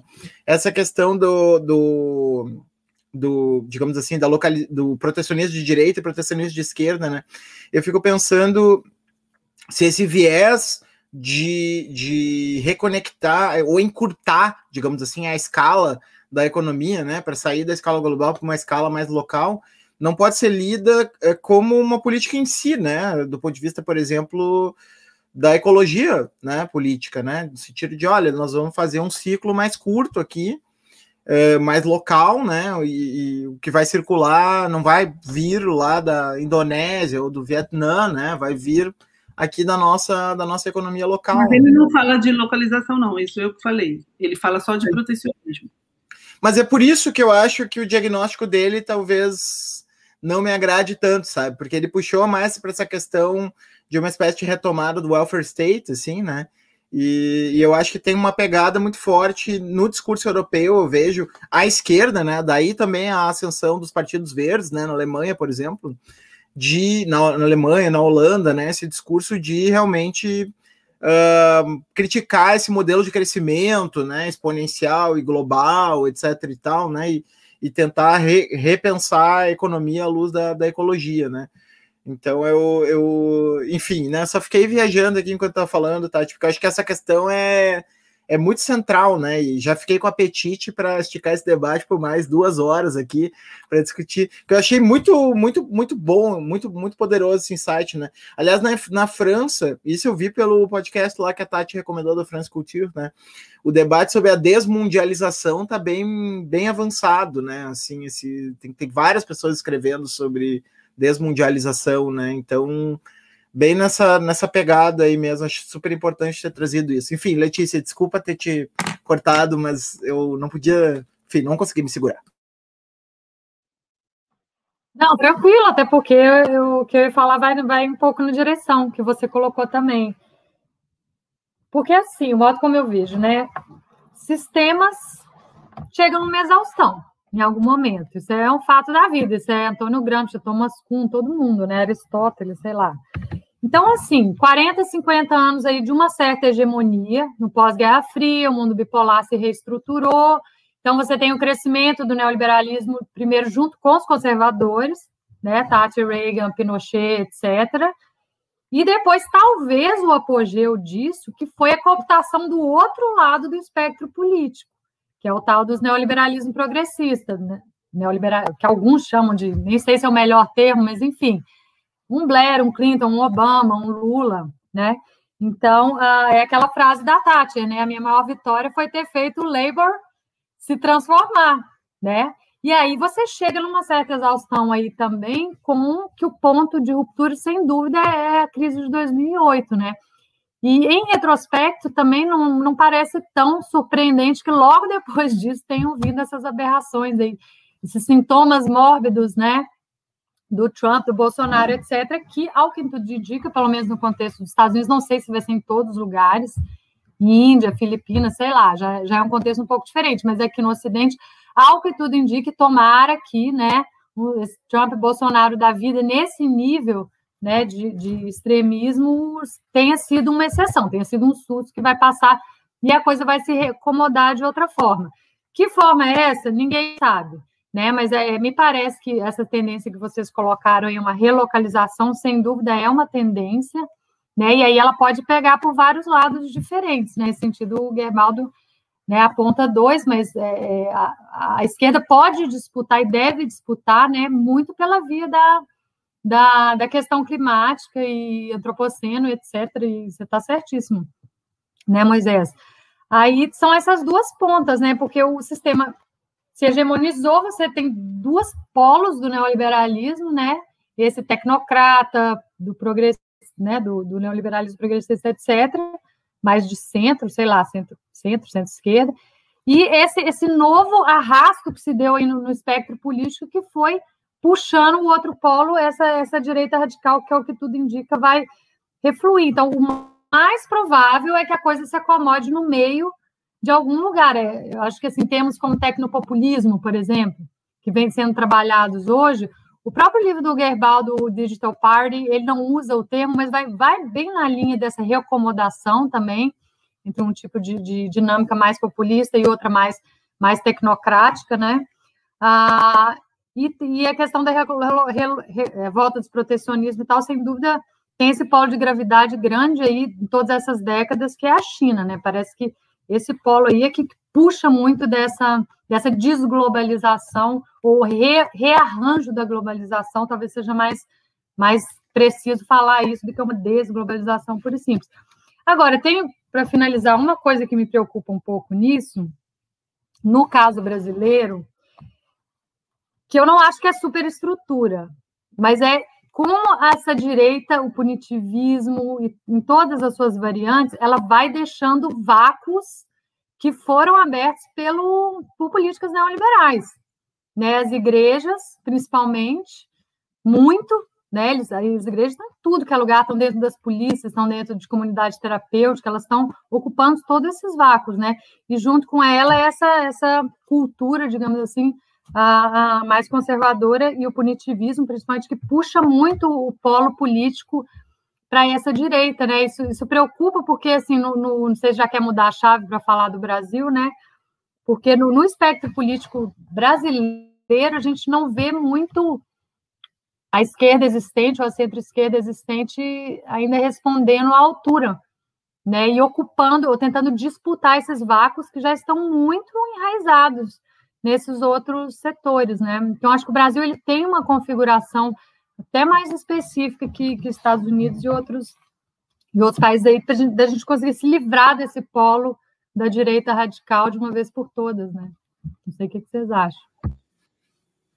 O Vitor que é especialista nesse assunto, né? A esquerda que não. É, eu até brinquei com ele nas nossas conversas lá no Instagram que ele é o perfil contrário, né? Ele tá todos os dias lá no contrário, né? Posta uma coisa, o Vitor. Todo mundo começa a postar uma coisa, vai lá o Vitor e, e vai no, na pilha do anticlímax, né?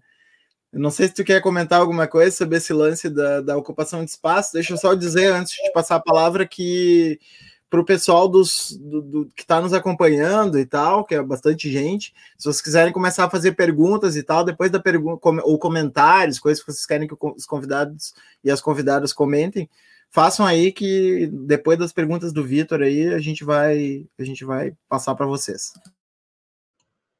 É, a questão que eu queria colocar, que eu acho que pode ser interessante mesmo, é, é, é que no final, apesar do, do, neoliberalismo ser uma palavra que é relativamente popular no vocabulário da esquerda, é, é a, o horizonte político da esquerda parece ser muito pautado pelo horizonte do neoliberalismo, assim, né? Pela, pela moralização, pela individualização das pautas, né? É, eu queria saber de vocês, assim, o que, que vocês acham de, de, como, se o neoliberalismo também é uma ferramenta útil para analisar os próprios limites da esquerda que a gente está vivendo hoje, assim, porque vocês falaram um pouquinho dessa questão mais de, de pauta, de, de, de, conjuntura política mais ampla, né? Eu estava falando, assim, dessas questões de estratégia mesmo, assim, por que que a esquerda reproduz uma questão de moralização, de, de responsabilização dos indivíduos dentro, dentro, da pandemia, por exemplo. Eu acho que existe talvez uma relação, né, entre é, uma reprodução aí de políticas que pode estar acontecendo ou não, né? Eu queria saber o que, que vocês acham. Se, se, se o horizonte da esquerda hoje não é muitas vezes um horizonte neoliberal também, assim, dentro, dentro de si, né? Aí pode começar, acho que a Tati aí. Então, eu não, não vejo muito como, é, no caso da esquerda, isso pode ajudar. É, porque eu acho que, assim, eu acho que o problema da esquerda é outro, sinceramente. Eu acho que o problema da esquerda é o, é o contrário desse. Porque, como a esquerda, obviamente, ela é antineoliberal, nisso eu concordo, acaba que ela tem uma grande nostalgia do que veio antes do neoliberalismo, né? Que é o pós-guerra. Então, o problema da esquerda é mais o, o, a nostalgia do pós-guerra do que o neoliberalismo, porque, bom, neoliberalismo todo mundo é contra, não tem muita, muita divergência sobre isso. O, a questão é o que, que a gente faz com isso, né? Tem gente que acha que basta voltar para o que tinha antes do neoliberalismo, como se aquilo ali não tivesse sido produzido em condições históricas muito excepcionais, que não tem volta. Então, eu acho que o problema da esquerda é mais esse. E hoje a nostalgia do pós-guerra está bravo, hein? Está por todo lado. É, até do pré-guerra, né, Tati? É, mas é principalmente do pós, né? Porque se a gente vir o que, que, a gente tem mais avançado hoje de proposta política na mesa? O Green New Deal, né? O que, que é o New Deal? É todo esse imaginário, gente. É tudo bem, foi a Grande Depressão um pouco antes, mas é o mesmo imaginário pós-guerra, que depois foi retomado, inclusive. Então, a gente tem esse problema hoje, né? É, botou ali 17, eu estou falando mais da esquerda keynesiana, digamos assim, né? ainda tem essa, que realmente ainda não fez a, a, a, não acertou suas contas com a Revolução Soviética, né? Então, então a gente tem um problema aí de pensar o futuro, né? Na esquerda. Eu acho que o problema é mais esse.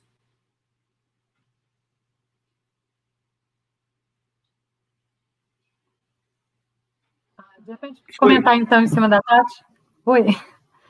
Não, eu, eu concordo. É, porque, assim, né, depois desse esse momento rosa, né, da esquerda, você vai superar isso como? Você volta, né? A tendência é voltar, né? Então, você volta para Gestalt keynesiano, Fordista e tal, e realmente não se trata disso. Mas, ao mesmo tempo, eu fico preocupada com esse, essa janela de Overton aqui, que a gente está política, onde você tem né, uma direita extrema que puxou o espectro todo para o lado dela e onde você tem na esquerda viável politicamente uma centro-esquerda meio que é neoliberal também, né? Talvez é, depende de como você pensa o termo de novo. E o socialismo democrático? E o socialismo? Talvez eu não sei se esse é o subtexto do, da pergunta do Vitor. Né? E eu acho que essa geração do Vitor se preocupa muito com isso, eu sinto, assim, tanto entre os meus alunos quanto entre meus amigos de Twitter e outros, né? Que é, é se recolocar um, uma esquerda mais radical aí, mais marxista mesmo, assim, dentro de volta dentro do espectro político como algo competitivo, mas assim, renovado, né? Não é de novo um retorno ao que quer que seja 17 ou Stalin, pelo amor de Deus, né? Não estou falando isso. Mas tem um paradoxo aí, porque assim, o neoliberalismo no sentido amplo, mais amplo possível, como uma época do capitalismo, ele é o ar que a gente respira.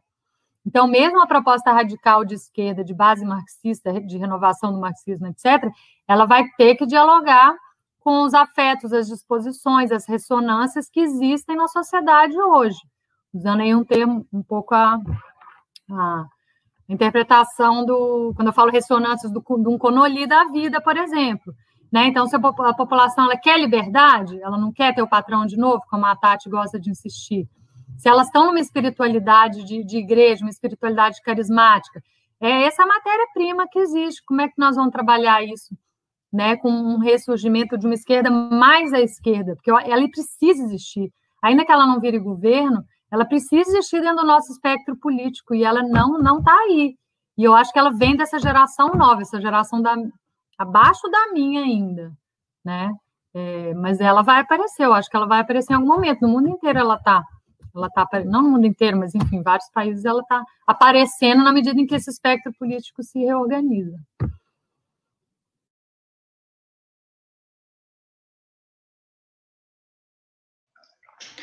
É, totalmente de acordo com, com, as colocações da Tati e da Letícia. Eu, eu acho que é, é, muito diferente. Uma coisa é governar, outra coisa é pôr as cartas do jogo. Né? Quer dizer, se hoje a esquerda não governa, muito menos põe as cartas do jogo. Né? E isso é muito impressionante. Por exemplo, durante o pós-guerra, né, na maior parte das, digamos, uh, dos estados que tiveram um modelo mais próximo do, da social-democracia, muitas vezes tiveram muitos anos de governos conservadores, mas ainda assim, né, a esquerda tinha uma capacidade de mobilização das pautas, de fazer com que muitas vezes os governos conservadores tivessem que atuar sob né, uma discussão que era em grande medida progressista, em grande medida de esquerda, em grande medida de proteção social. Hoje a gente tem o contrário, a gente tem um ideal na esquerda, acho que muito modelado em torno da ideia de resistência. O que a gente tem que fazer é resistir ao avanço neoliberal, ao desmonte do estado de bem-estar social, etc. Isso, é, por um lado, né, coloca esse norte, digamos, da nostalgia do, do pós-guerra, mas de qualquer forma mostra uma, uma completa perda de projeto, né? Quer dizer, a esquerda não tem mais um projeto de futuro. Isso acho isso isso é muito claro. Isso tem, enfim, dezenas de, de diagnósticos. Eu não sei em que medida a direita tem né, um projeto de futuro também. Eu acho que também tem uma prisão, de uma certa forma, por parte ali, né, de uma, de uma digamos, centro-direita, mais neoliberal, progressista, né, de um eterno retorno, né, uma, uma certa crença de que os anos 90, de uma certa forma, poderiam ser eternos, né, e, portanto, é é a mesma, exatamente a mesma mesmo projeto dos anos 90, né, de reformas estruturais para recriar um cenário de, de crescimento sustentado,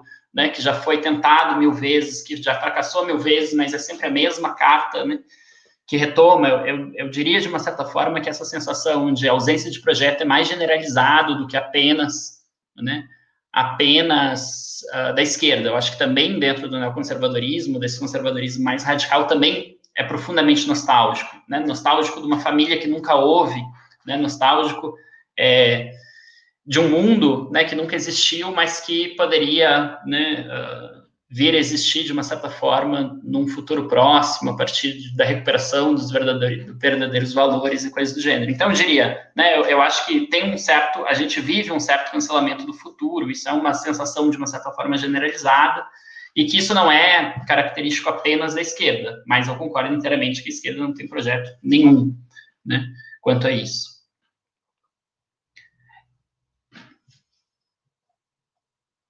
Tá mudo, Moisés. Opa, amadorismo dá nisso, né? Imagina se eu fosse apresentador da Globo News, assim, como é que ia ser agora. É, graças a Deus eu não sou, né? É, nem quero ser. Ah, deixa antes de eu, de eu fazer as perguntas aqui, tem três perguntas que eu já vou passar para vocês para a gente encerrar, né? É, que é, antes de, de, de, fazer as últimas perguntas, deixa eu uh, fazer uma propaganda para o canal aqui. Nós uh, vamos agora então começar uma programação a partir de maio, que vai ser uh, basicamente a gente vai ter no mínimo dois, dois programas por semana a gente vai ter é, um programa que vai estrear na próxima quinta, mas que ele vai ser às segundas, vai estrear a pré-estreia dele, né? O piloto dele vai se chamar Dobradiça, que é, é, comigo, com Itamar e com Alex Antunes, que a gente vai é, discutir contracultura, música e, enfim, só para vocês terem uma ideia, é, no primeiro a gente discutiu como os emos explicam o mundo atual, né? Então, para quem se interessa por esses assuntos de música, cinema, etc., né? A gente vai ter um programa permanente quinzenal do canal que vai tratar desses temas. Uh, também, como conforme anunciado na, na sexta passada, né, pelo Tom e pelo Ilan, eles vão tocar o programa Cosmopolíticas. E, e a gente, toda quarta-feira de noite, hoje é terça, né? Nós também abril ainda, mas a partir de maio, toda quarta-feira de noite, às nove horas, a gente vai ter, então, o, os transe ao vivo, né? A gente já tem semana que vem eu vou anunciar aqui no meio, assim, uh, para quem tá, que vai chamar Revolução Aterrada, e vai contar com para a galera que estava pedindo anarquismo no canal, né? Vai contar com o Acácio Augusto, com a Alana Moraes, com a Betânia Zanata e a Leila Saraiva, né? Quatro nomes fod, fodíssimos da, do anarquismo brasileiro, né? E a gente vai discutir um pouco essa relação entre revolução e anarquismo. Estreia na próxima quinta, dobradiça, não deixem de ver, tá? Uh, feita essa propaganda, vou colocar aqui três perguntas que, que colocaram para nós. A primeira, e aí com essa rodada a gente encerra o nosso papo. Uh, o Ítalo perguntou sobre o aceleracionismo, né? O neoliberalismo enquanto força dinâmica imanente pode ter alguma solidariedade com o aceleracionismo, mesmo de esquerda, levando em conta alternativas de implosões localizadas no sistema capital. Né? Então, aquela tese do aceleracionismo de implodir por dentro né, o sistema. É, Trinca 6 faz uma pergunta aqui bem, bem típica de universo, assim, bem típica do, das discussões, né, que rolam no universo YouTube e tal, que acho que é bem importante, que é o lance de separar o liberalismo, né, entre liberal nos costumes e na, na economia, tá? O, o, o, o Tiago aqui, não há futuro possível no pensamento pós-colonial, na teoria do racismo estrutural, nos movimentos anti-supremacismo branco, esses temas não são capazes de apontar um horizonte uh, anticapitalista, né? E aqui a esquerda não tem projeto, mas a direita tem. Qual o projeto para uh, da direita para o Brasil hoje? Então são quatro, né? Que apareceu uma depois que eu li. Ah, o Marcelo perguntou aqui, ó. O trans está no Twitch? Está. Só que olha a coisa louca, né? O Twitch não aceitou o nome transe. Eles acharam que tinha um significado pornográfico, sei lá, algum troço assim. Não aceitaram o nosso nome transe né? Uh, então, se tu fizer lá o nome Nazi Gamer, né, tá valendo no Twitch, né? Mas se tu fizer o nome Transe, não tá rolando. Uh, então, procure por nós por Em Transe. Inclusive, essa live está sendo trans transmitida no Em Transe. Uh, eu não fiz nenhuma propaganda porque eu não tive tempo de organizar nada, nem descobrir como é que funciona. Eu só sei que o StreamYard está re retransmitindo lá para o Twitch. Então, podem nos adicionar lá como Em Transe, que a gente aparece lá. É, desculpe essa interrupção longa. Antes da gente encerrar, vamos fazer mais uma rodada que vocês podem comentar o que quiserem das três perguntas. Podem me pedindo que eu coloco na tela de novo se vocês esquecerem das perguntas. É, começando com quem é que começar?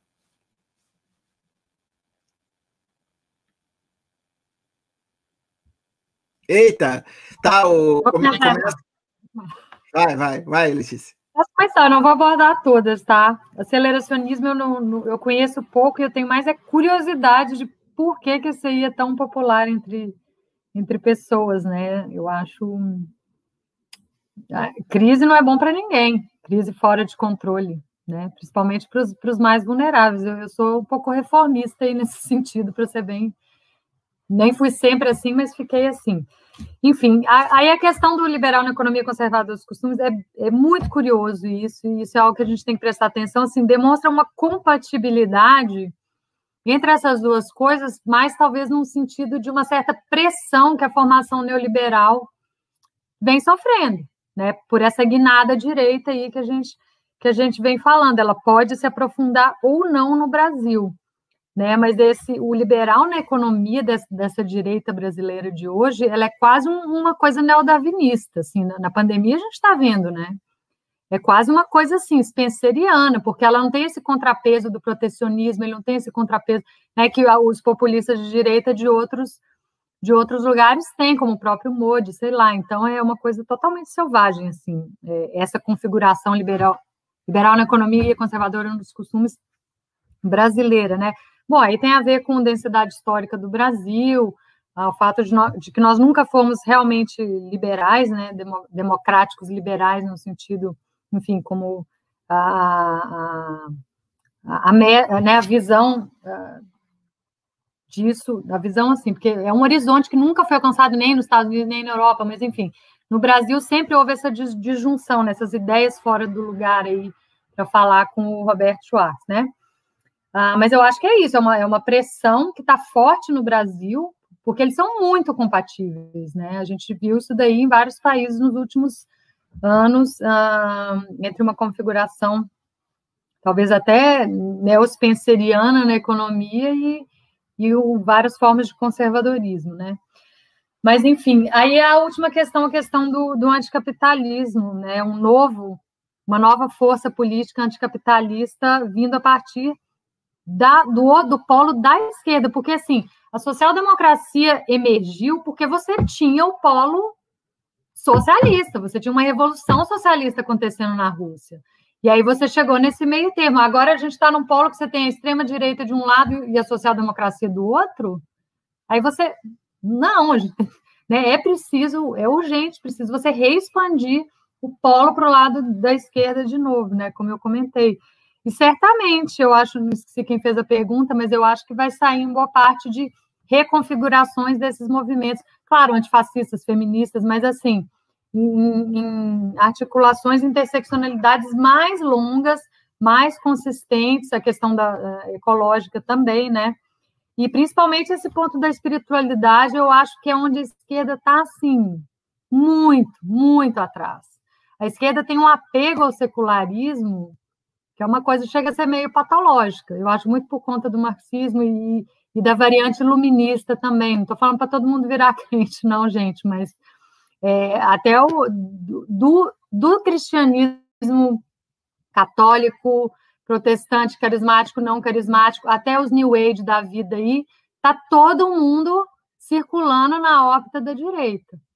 E eu, quando eu li, eu confio muito nele, assim, a, as escolhas políticas hoje se dão em larga medida através dessas ressonâncias. E se a gente ainda quer democracia de massa, a gente tem que respeitar o voto. E o voto popular está circulando, não só das classes populares, todas as classes, está circulando cada vez mais está sendo mais eficaz, digamos assim, em termos dessas ressonâncias ah, que, que perpassam também, né, isso que o Conoli e outros chamam de espiritualidade, mas no sentido amplo do termo, né? E nisso, claro que a digitalização tem muito a ver com isso, porque esse colapso de contexto, essa eh, desdiferenciação entre as esferas ah, público-privada, secular, espiritual, né? Isso é muito característico do nosso tempo. Eu acho que é algo que a, que a esquerda não percebeu ainda, em poucos lugares, no Brasil muito menos, e que é um campo de batalha central que a, a direita sempre na frente, eu acho. Não, sempre, mas assim, está, está muito na frente.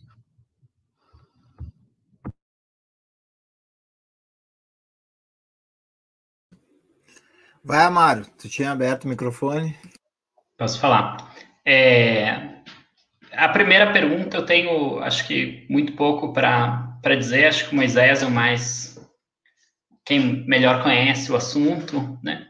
Eu tenho só uma sensação muito vaga que o neoliberalismo, de uma certa forma, corresponde, em grande medida, a um desmoronamento de uma sociedade mais ou menos estabilizada, né, que foi a sociedade do pós-guerra, e nesse sentido, talvez dê para fazer algumas aproximações né, de, um, de um desmantelo de o que era uma sociedade, né, é, e que, bom, né, enquanto uma força destrutiva, ele é incrivelmente potente, né, enquanto uma força construtiva, não tanto. Então, nesse sentido, talvez, né, uh, contribua para um, um, certo aceleracionismo, mas, claro, né, existiam N possibilidades é, utópicas, né, N possibilidades de transformação e de melhorias do mundo num cenário do pós-guerra, num cenário né, de, digamos, radicalização de certos experimentos da social-democracia que se perderam, né, e, e, hoje eu não vejo em que medida, né, é, esses, esses, essa, alguma radicalização consiga levar a alguma coisa interessante.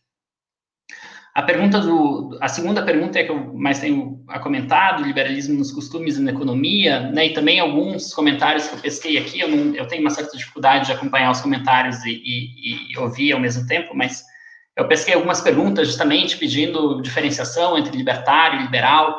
É, é crucial falar, olha, né, neoliberalismo é um conceito complicado porque é polissêmico, porque tem, né, sei lá, 80 anos de história, com liberalismo, isso se multiplica diversas vezes, porque a gente está falando de, uma, né, de um substantivo que tem aí mais de dois séculos de história, né, e que assume configurações as mais distintas ao longo do tempo. Então, é, eu diria que é péssimo a gente criar uma ideia de que há um liberalismo verdadeiro e todos os outros liberalismos são corrompidos. Não, liberalismo é, um, é uma doutrina que surge no começo do século XIX e que vai né, se transformando de forma uh, muito significativa ao longo da história, de formas que a gente tem liberalismos de esquerda, que são projetos, às vezes, bastante interessantes, às vezes, né, que beiram, é, existe um, um, certo liberalismo que é quase anticapitalista, ou que talvez seja anticapitalista, por exemplo, com um filósofo pragmatista americano,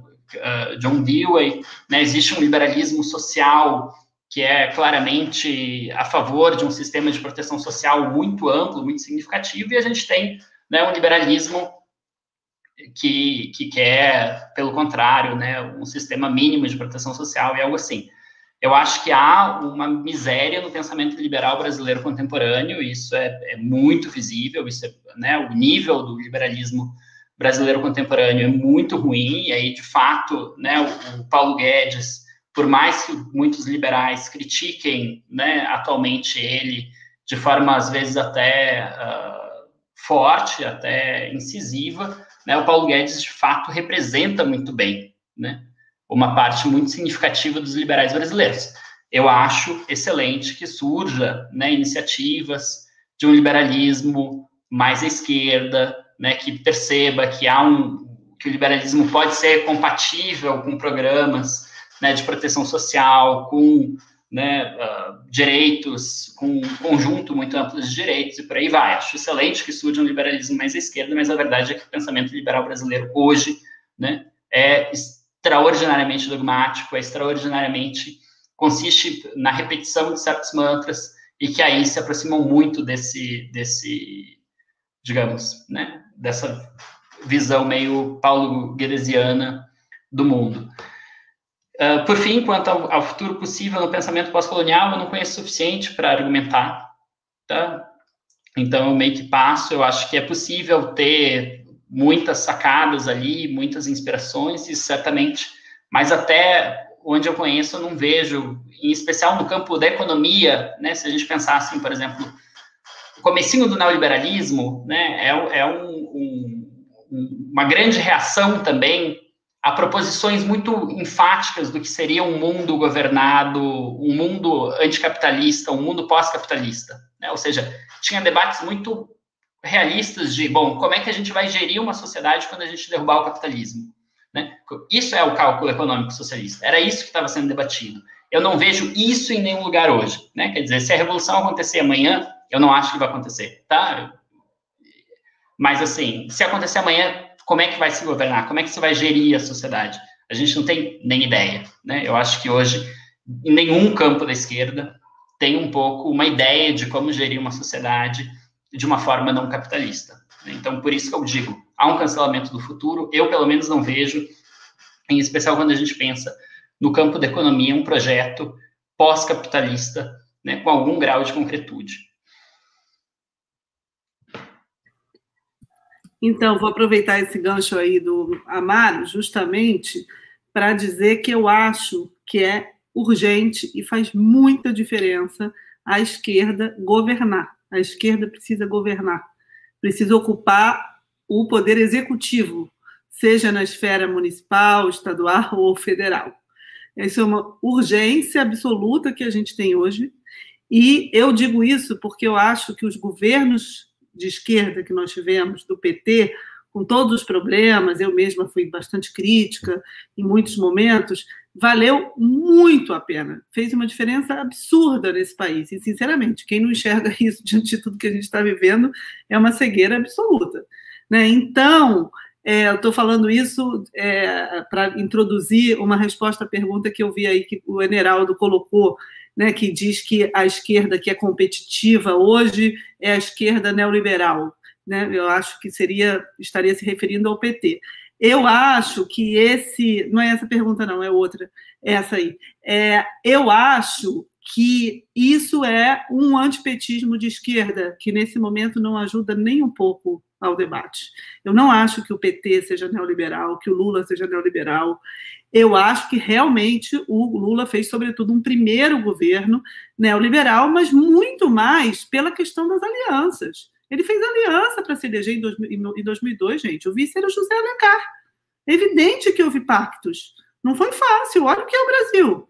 Você acha que é fácil vencer o ter a história de esquerda que o Lula tinha, que o PT tinha, e ganhar uma eleição presidencial?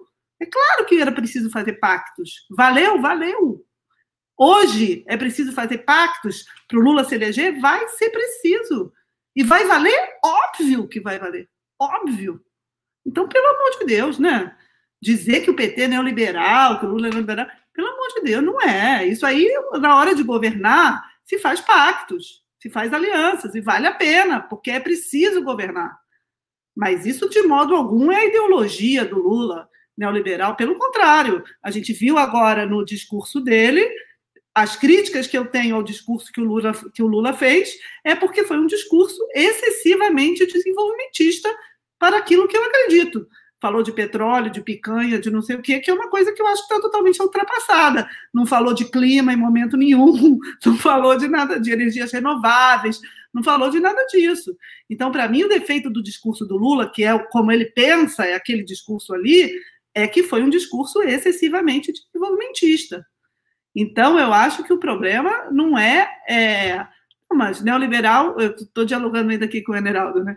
Então, neoliberal e pensamento ortodoxo em economia é a mesma coisa.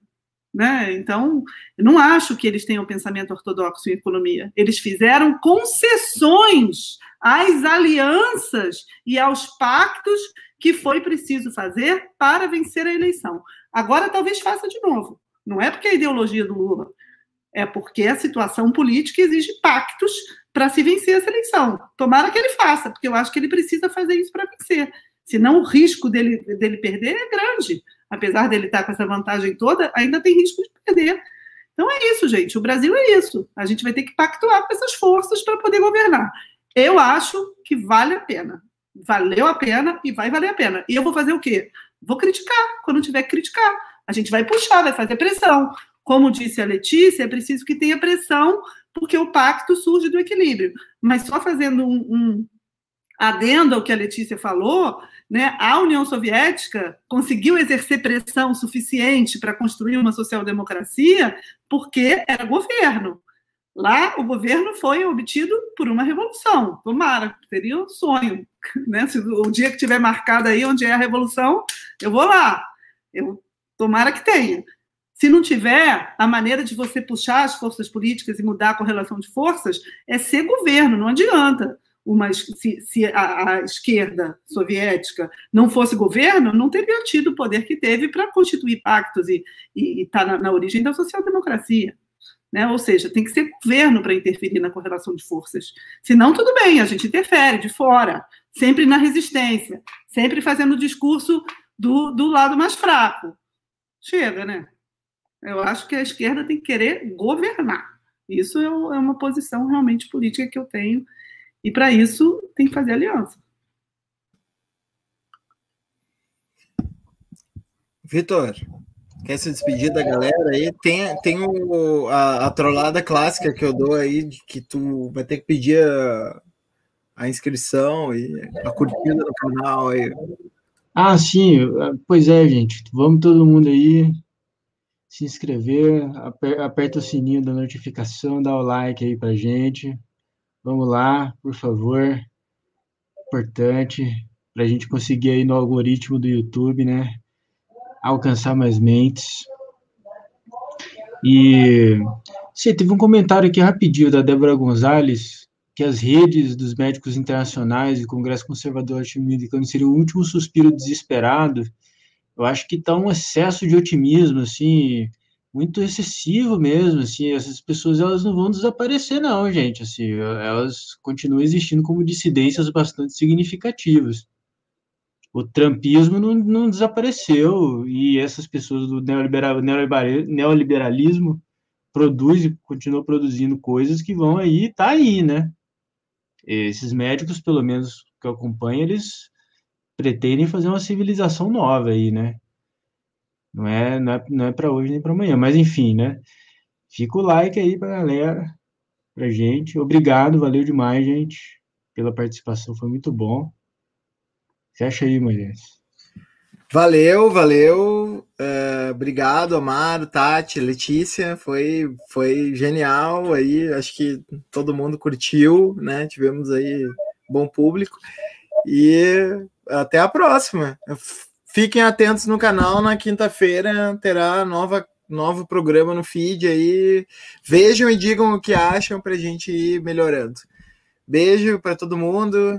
E... Valeu, gente, foi ótimo. Valeu. Obrigado demais. Obrigada a todo Valeu. mundo. Valeu.